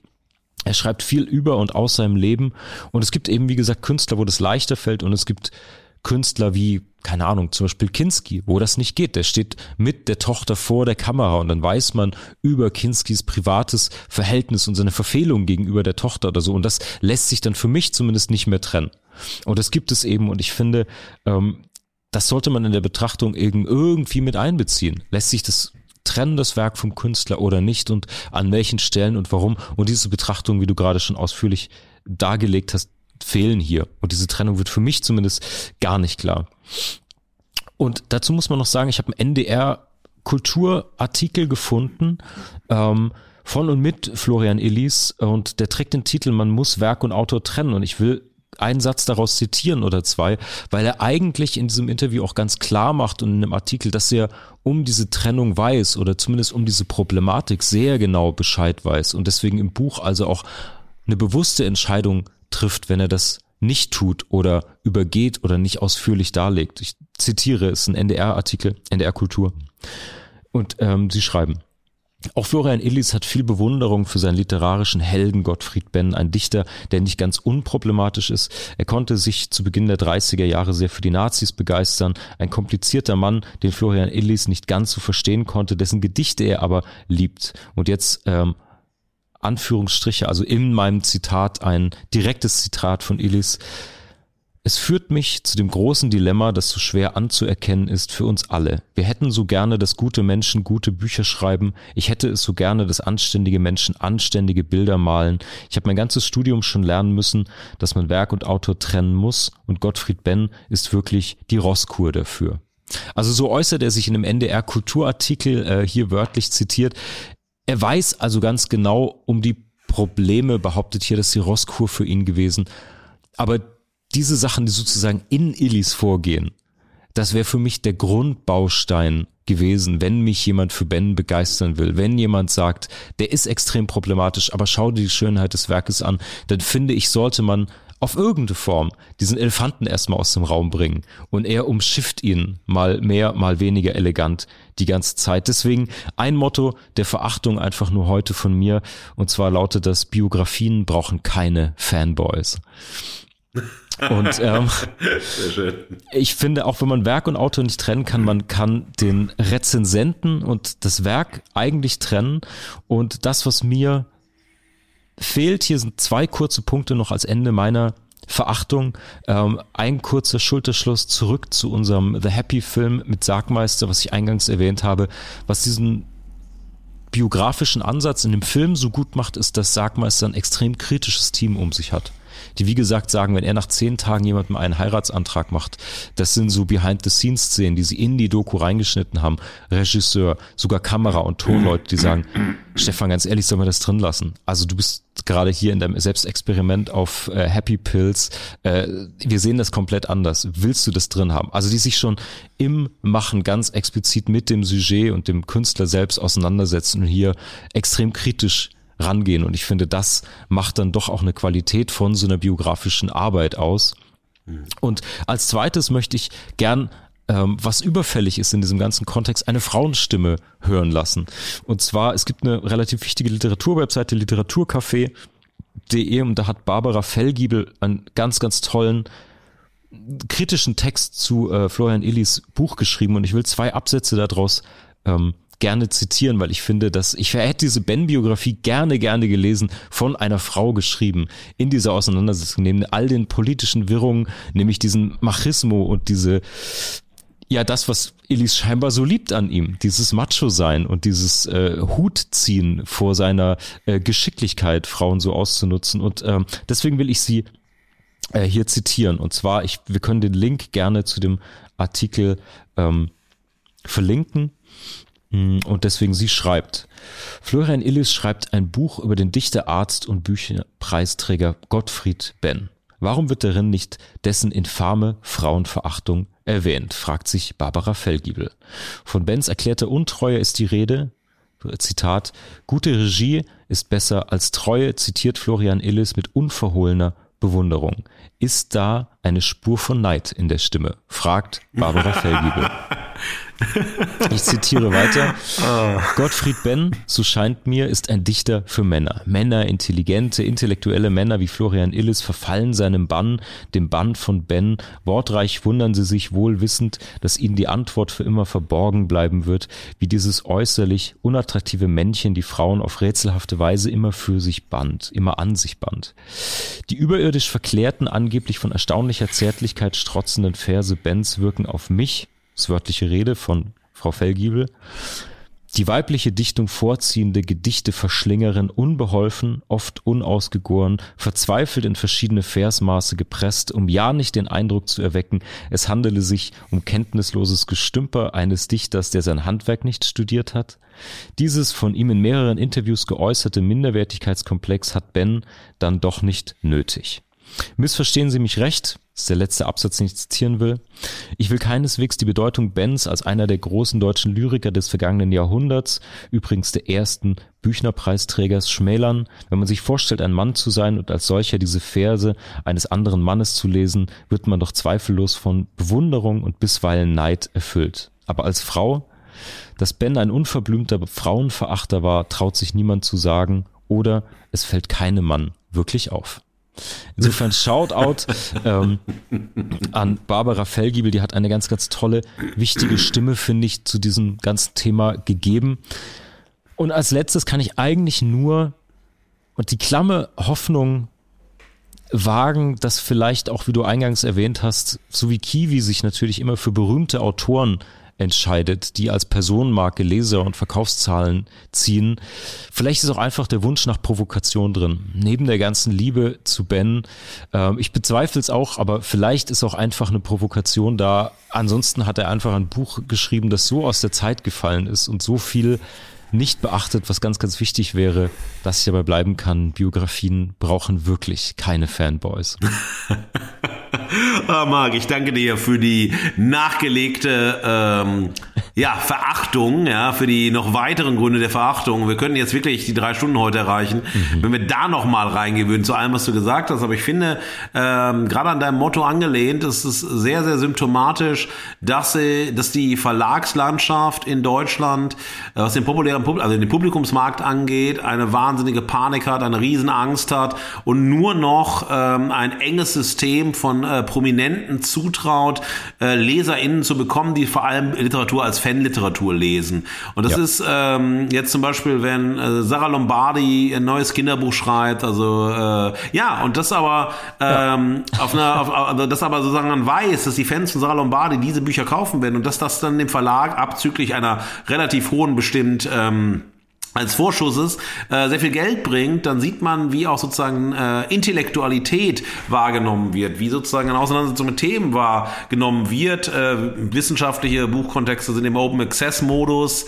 Ähm, mhm. Kleine Verlage können kaum überlegen. AutorInnen, die nicht Prominenz haben, haben, also wirklich richtig Prominenz, Prominenz haben, haben gar nicht überhaupt die Möglichkeit, bei den ganz großen Verlagen unterzukommen. Also wir sind in einer riesen Schieflage der Zeit und dann äh, hat man so einen Band, wo man denkt, also das den hätten wirklich auch viele andere anders schreiben können. Ob nun das eine, ich ja. glaube, das ist schwierig geworden wäre, eine Autorin dafür zu gewinnen, aber eine Autorin den geschrieben hätte. Oder was ganz anderes, also ein ganz, ganz junger Mensch. Also jemand, also wirklich, wir haben ja wirklich viele ganz mhm. junge Autorinnen äh, mittlerweile auch auf dem Buchmarkt, ähm, aber die sagen, okay, ich, ich gucke jetzt mal auf Ben. Oder wenn man äh, das äh, genommen hätte von, einer, ähm, von einem Horrorfilmregisseur, der dann im Buddy Horror, ja, oder im Elevated ja. Horror unterwegs ja. ist, dann diese und, und so weiter. Oder wir sind in äh, seit über einem Jahr im Krieg in Europa. Und was bedeutet, also, und, was bedeutet sagen die Lyrik hier oder wo trägt sie mhm. uns hin? Was vermittelt sie uns und so weiter, ja? Ähm, das sind ja, äh, also auch so Zeiten, wo sagen, ist diese Schockwirkung von Morgue, ist ja so sozialisiert heutzutage durch verschiedene Lernstufen, Zivilisationsstufen und so weiter, ja. Ähm, also insofern, das wäre alles spannend gewesen, aber man denkt, nein, ein äh, prominenter Autor, den man dann aber auch sozusagen zu einem Stammhalter einer vergangenen Intellektualität, die wir aber immer noch im Feuilleton, in bestimmten Verlagsbereichen und so weiter wen haben, den sozusagen da auftreten zu lassen. Aber das Ergebnis ist eben diese Karam Karambolage des Prätentiösen, diese Nicht-Aussage, dieses Fanboy-Sein, das ganz viel, und ich, deshalb habe ich auch viel aus dem Buch zitiert, ähm, einfach ganz viele ähm, Themen, die man stark kritisieren müsste, nochmal verstärkt, also einfach affirmiert und so weiter, nicht weiter reingeht, auch nicht mehr problematisiert und so weiter. Und das ganz frappierend, das fand ich so, die Darstellung der Ehefrau von äh, Gottfried Benn war komplett despektierlich. Also sie wurde so, also die Zahnärztin im gleichen Büro, mhm. ähm, sie war sozusagen, die hat, hat, es geduldet und so, aber zu ihr gab es gar nichts Großes. Es war natürlich Sensation, Sensation, die letzten beiden Geliebten, äh, aber auch die Ehefrau hat die Hand bestimmt mal äh, gehalten, die hat er aber sozusagen ist äh, zu früh verstorben. Aber natürlich Sensation muss gemacht werden, die Geliebten müssen kommen und so weiter. Also das funktioniert. Ähm, Skripten, äh, die äh, tun, als ob sie äh, intellektuelle Texte wären oder wirklich so äh, sehr avancierte, kluge, schön geschriebene Porträts, aber im Endeffekt sozusagen jetzt nur darum, ähm, naja, was früher sozusagen das Poster von einem Star war, das Poster des Autors hinzuhängen und so weiter. Nur, und da sagt man, da ist man dankbar in der Zeit. Also ich persönlich kenne niemanden, der ein ähm, Poster von Richard David Brecht über dem Wohnzimmertisch hat ähm, oder von Florian Illies irgendwo hängen hat und so weiter. Wer das hat, soll das natürlich gerne machen. Aber diese, dieses Abschaffen eines literarischen Wollens, eines intellektuellen Wollens durch Fanliteratur ist für mich einer der ja, Untergangssegmente äh, des deutschen Kulturbetriebs. Und das sieht man sehr, sehr deutlich, weil diese Bücher, die riesengroße Vorschüsse bekommen, sind weit davon entfernt, das einzuspielen, was sie bekommen. Aber man, sagt sich dann als Verlag, man hat dann Image. Ja, das Image mhm. wächst, wenn wir Prominente haben, die wir uns schreiben. Äh, das soll jetzt kein Allurteil sein für alle großen Verlage und so weiter, aber das ist schon eine Zeitdiagnose, die man hier festmacht, genauso wie im Richterporträt äh, sehr deutlich wird, dass im Endeffekt autonome Kunst nur autonom sein kann, wenn sie richtig fett verkaufbar und konsumierbar ist. Von Leuten, die meistens nicht viel Ahnung von dem haben, was sie kaufen. Äh, und das ist sozusagen das äh, Moment, äh, was wir hier, glaube ich, in dem Spiegelmoment haben. Und das uns jetzt nach über zwei Stunden Sendung, wir steigen immer weiter auf, in die, glaube ich, heute mal kurze Haltung ja. hineinführt. Liebe Fugis, ich muss danach noch das nächste Buch von Florian Ilias lesen, um es Marc heute Abend vorzulesen beim Einschlafen, was wahrscheinlich schnell gelingen wird. Die Stimme der Verehrung und der Verachtung ist die Gegenwart. Und ohne Haltung fallen wir aus der Gegenwart. Puh, Fugis, ihr seid noch bei uns. Äh, Chapeau dafür. Ähm, nach über zwei Stunden tauchen wir ein in die Haltung. Wir halten sie kurz heute. Ich habe drei Gedanken, vor allen Dingen nach unserem Austausch unserer Verehrung und Verachtung heute, Markus. Ich möchte anknüpfen mit dem ersten Gedanken für die Haltung an das, was du gerade sagtest. Du hast diesen wundervollen Kinderreim versprochen, das Versprochene wird auch nicht gebrochen.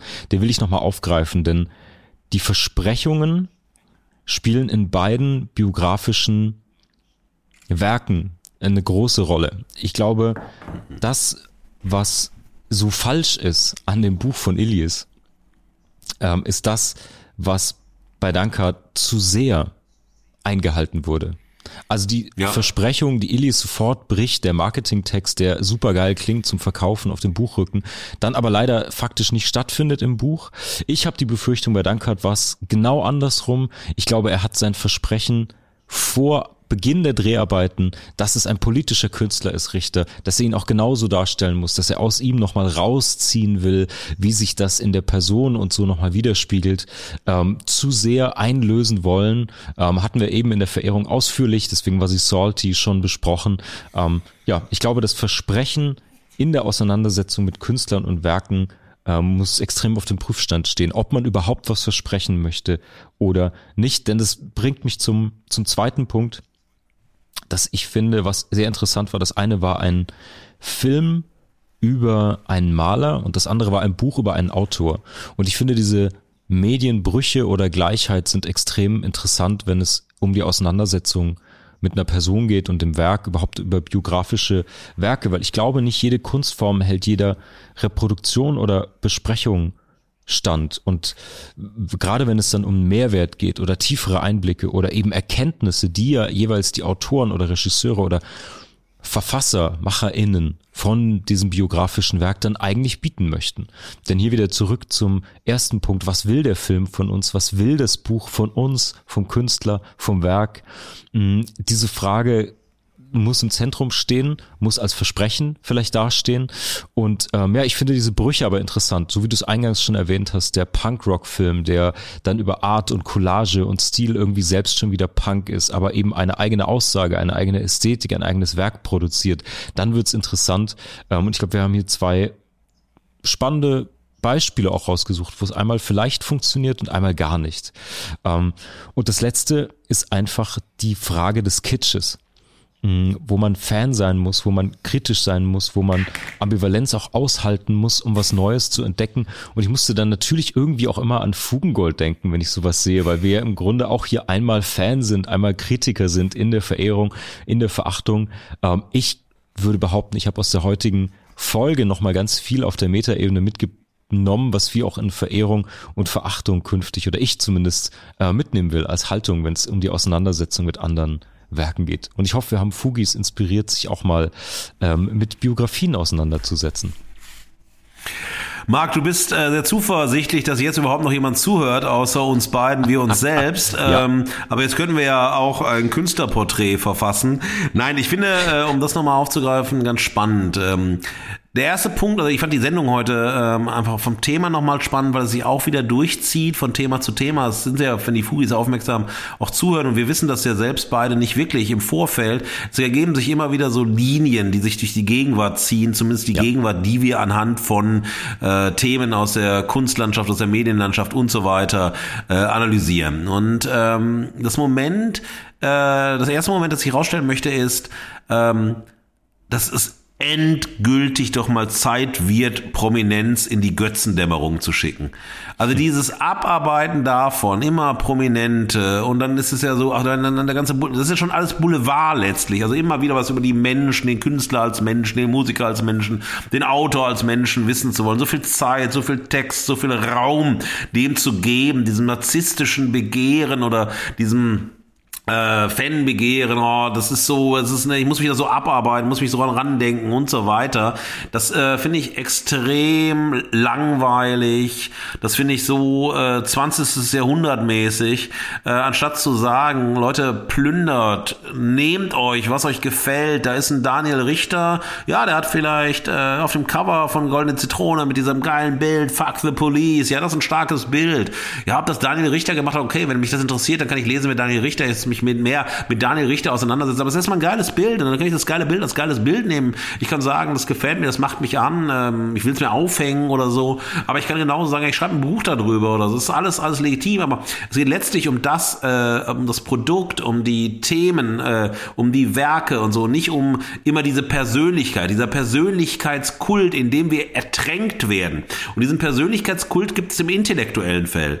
Die großen Intellektuellen, die großen Schriftstellerinnen, Philosophinnen, die Analytikerinnen des Zeitgeistes und so weiter. Und die werden dann so hochgejazzt, als ob sie irgendwie das Atom gespalten haben.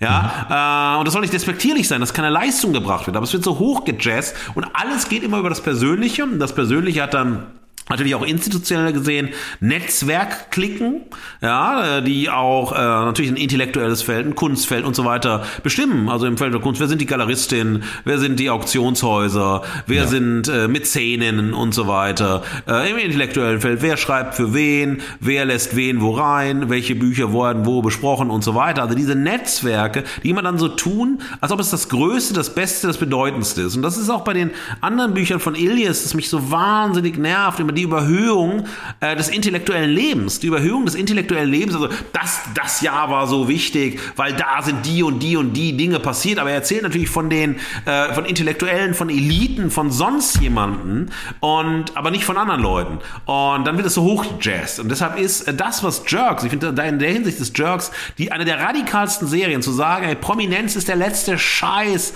Schaut dir, und dann sind wir wieder bei Menschen. Schaut dir die Menschen an, wenn du dich dann letztlich für interessierst. Aber hier in dem Kontext Kontext von uns ist, schau dir nicht den Mensch an, sondern schau dir vielleicht die Rolle ein, die er dann spielt als Künstler, weil natürlich auch Daniel Richter in einer Rolle oder eine Rolle für sich gefunden hat, die zu seiner Lebensrolle wird, äh, mit dem Veränderungspotenzial.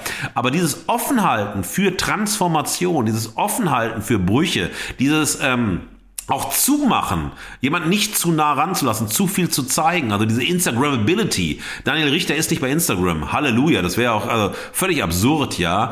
Ähm, so den sucht man vergeben. Florian Illis ist auch nicht bei äh, Instagram. Ähm, aber so, nein, aber, aber dieses so, so alles aufmachen, also immer das, das, das der Mensch, das Menschliche. Da bist du, da denke ich mir fast immer so, ich, ich bin bei Stromberg, ja, dem es auch mhm. immer um den Menschen ging, aber aus ganz anderen mhm. Gründen natürlich heraus. Und das ist alles uninteressant. Also dieses Lockermachen, weg von Personenkult, weg von Götzenkult, weg von so einer Kanonorientierung hin zu einem offenen Feld von Sensationen, die sich dann materialisieren können in der Gegenwart, der Rezeption, der Auseinandersetzung, die man historisch einordnen kann, die man interpretieren kann, aber bietet doch einfach mehr an, also wenn wir jetzt bei Künstlerporträts bleiben, als äh, der Fanboy schreibt, als Autorenmarke, um seine Fans zu adressieren und nimmt dann etwas Prominentes wie Gottfried Benn, weil das ist natürlich noch, ah, das hat auch so diese, diese Aura, die dann rumschwebt, diese alte Intellektualität. Und im Endeffekt geht es darum, dieser Gegenstand legitimiert mich wieder als und so weiter. Eine unglaubliche Redundanzmaschine äh, der Egologie, die ich äh, extrem ermüdend finde, die ich mhm. extrem äh, unangenehm finde. Und so holt mich niemand rein in die Auseinandersetzung mit KünstlerInnen. Das hat bei Julian Temple viel besser mit, das war ja mein Beispiel, mit Joe Strummer geklappt. Und dann das andere ist diese äh, Kitschallergie. Ich wette, dass sowohl Florian Elias als auch Volker Weidermann äh, Rosemunde Pilcher grausam finden. Aber für mich hat der Text gezeigt, also der Text über Gottfried Benn von Florian Elias, dass zumindest in diesem Buch Florian Elias die Rosemunde Pilcher der deutschen Literatur ist. Fantastisch, und, Markus. Fantastisch. Und, und, beim und, beim Dokumentarfilm, und das fand ich halt spannend bei Pepe Dankwa, was du kritisiert hast, ich kann das total nachvollziehen. Ich bin auch ganz bei dir. Aber da möchte ich einfach nur die Lektürehaltung und den Eindruck, äh, den ich auch am Anfang meiner Verehrung äh, nochmal äh, herausgestellt habe, nochmal wiederholen. Ja, ich habe gelernt, bei Ilias Wiederholung ist total gut, so schreibt man Erfolgsbücher. Ähm, Wiederholung insofern, weil, ähm, naja, der Film hat eine Durchlässigkeit. Mhm. Was Pepe Dankwart möchte, ist vielleicht Daniel Richter scheißegal.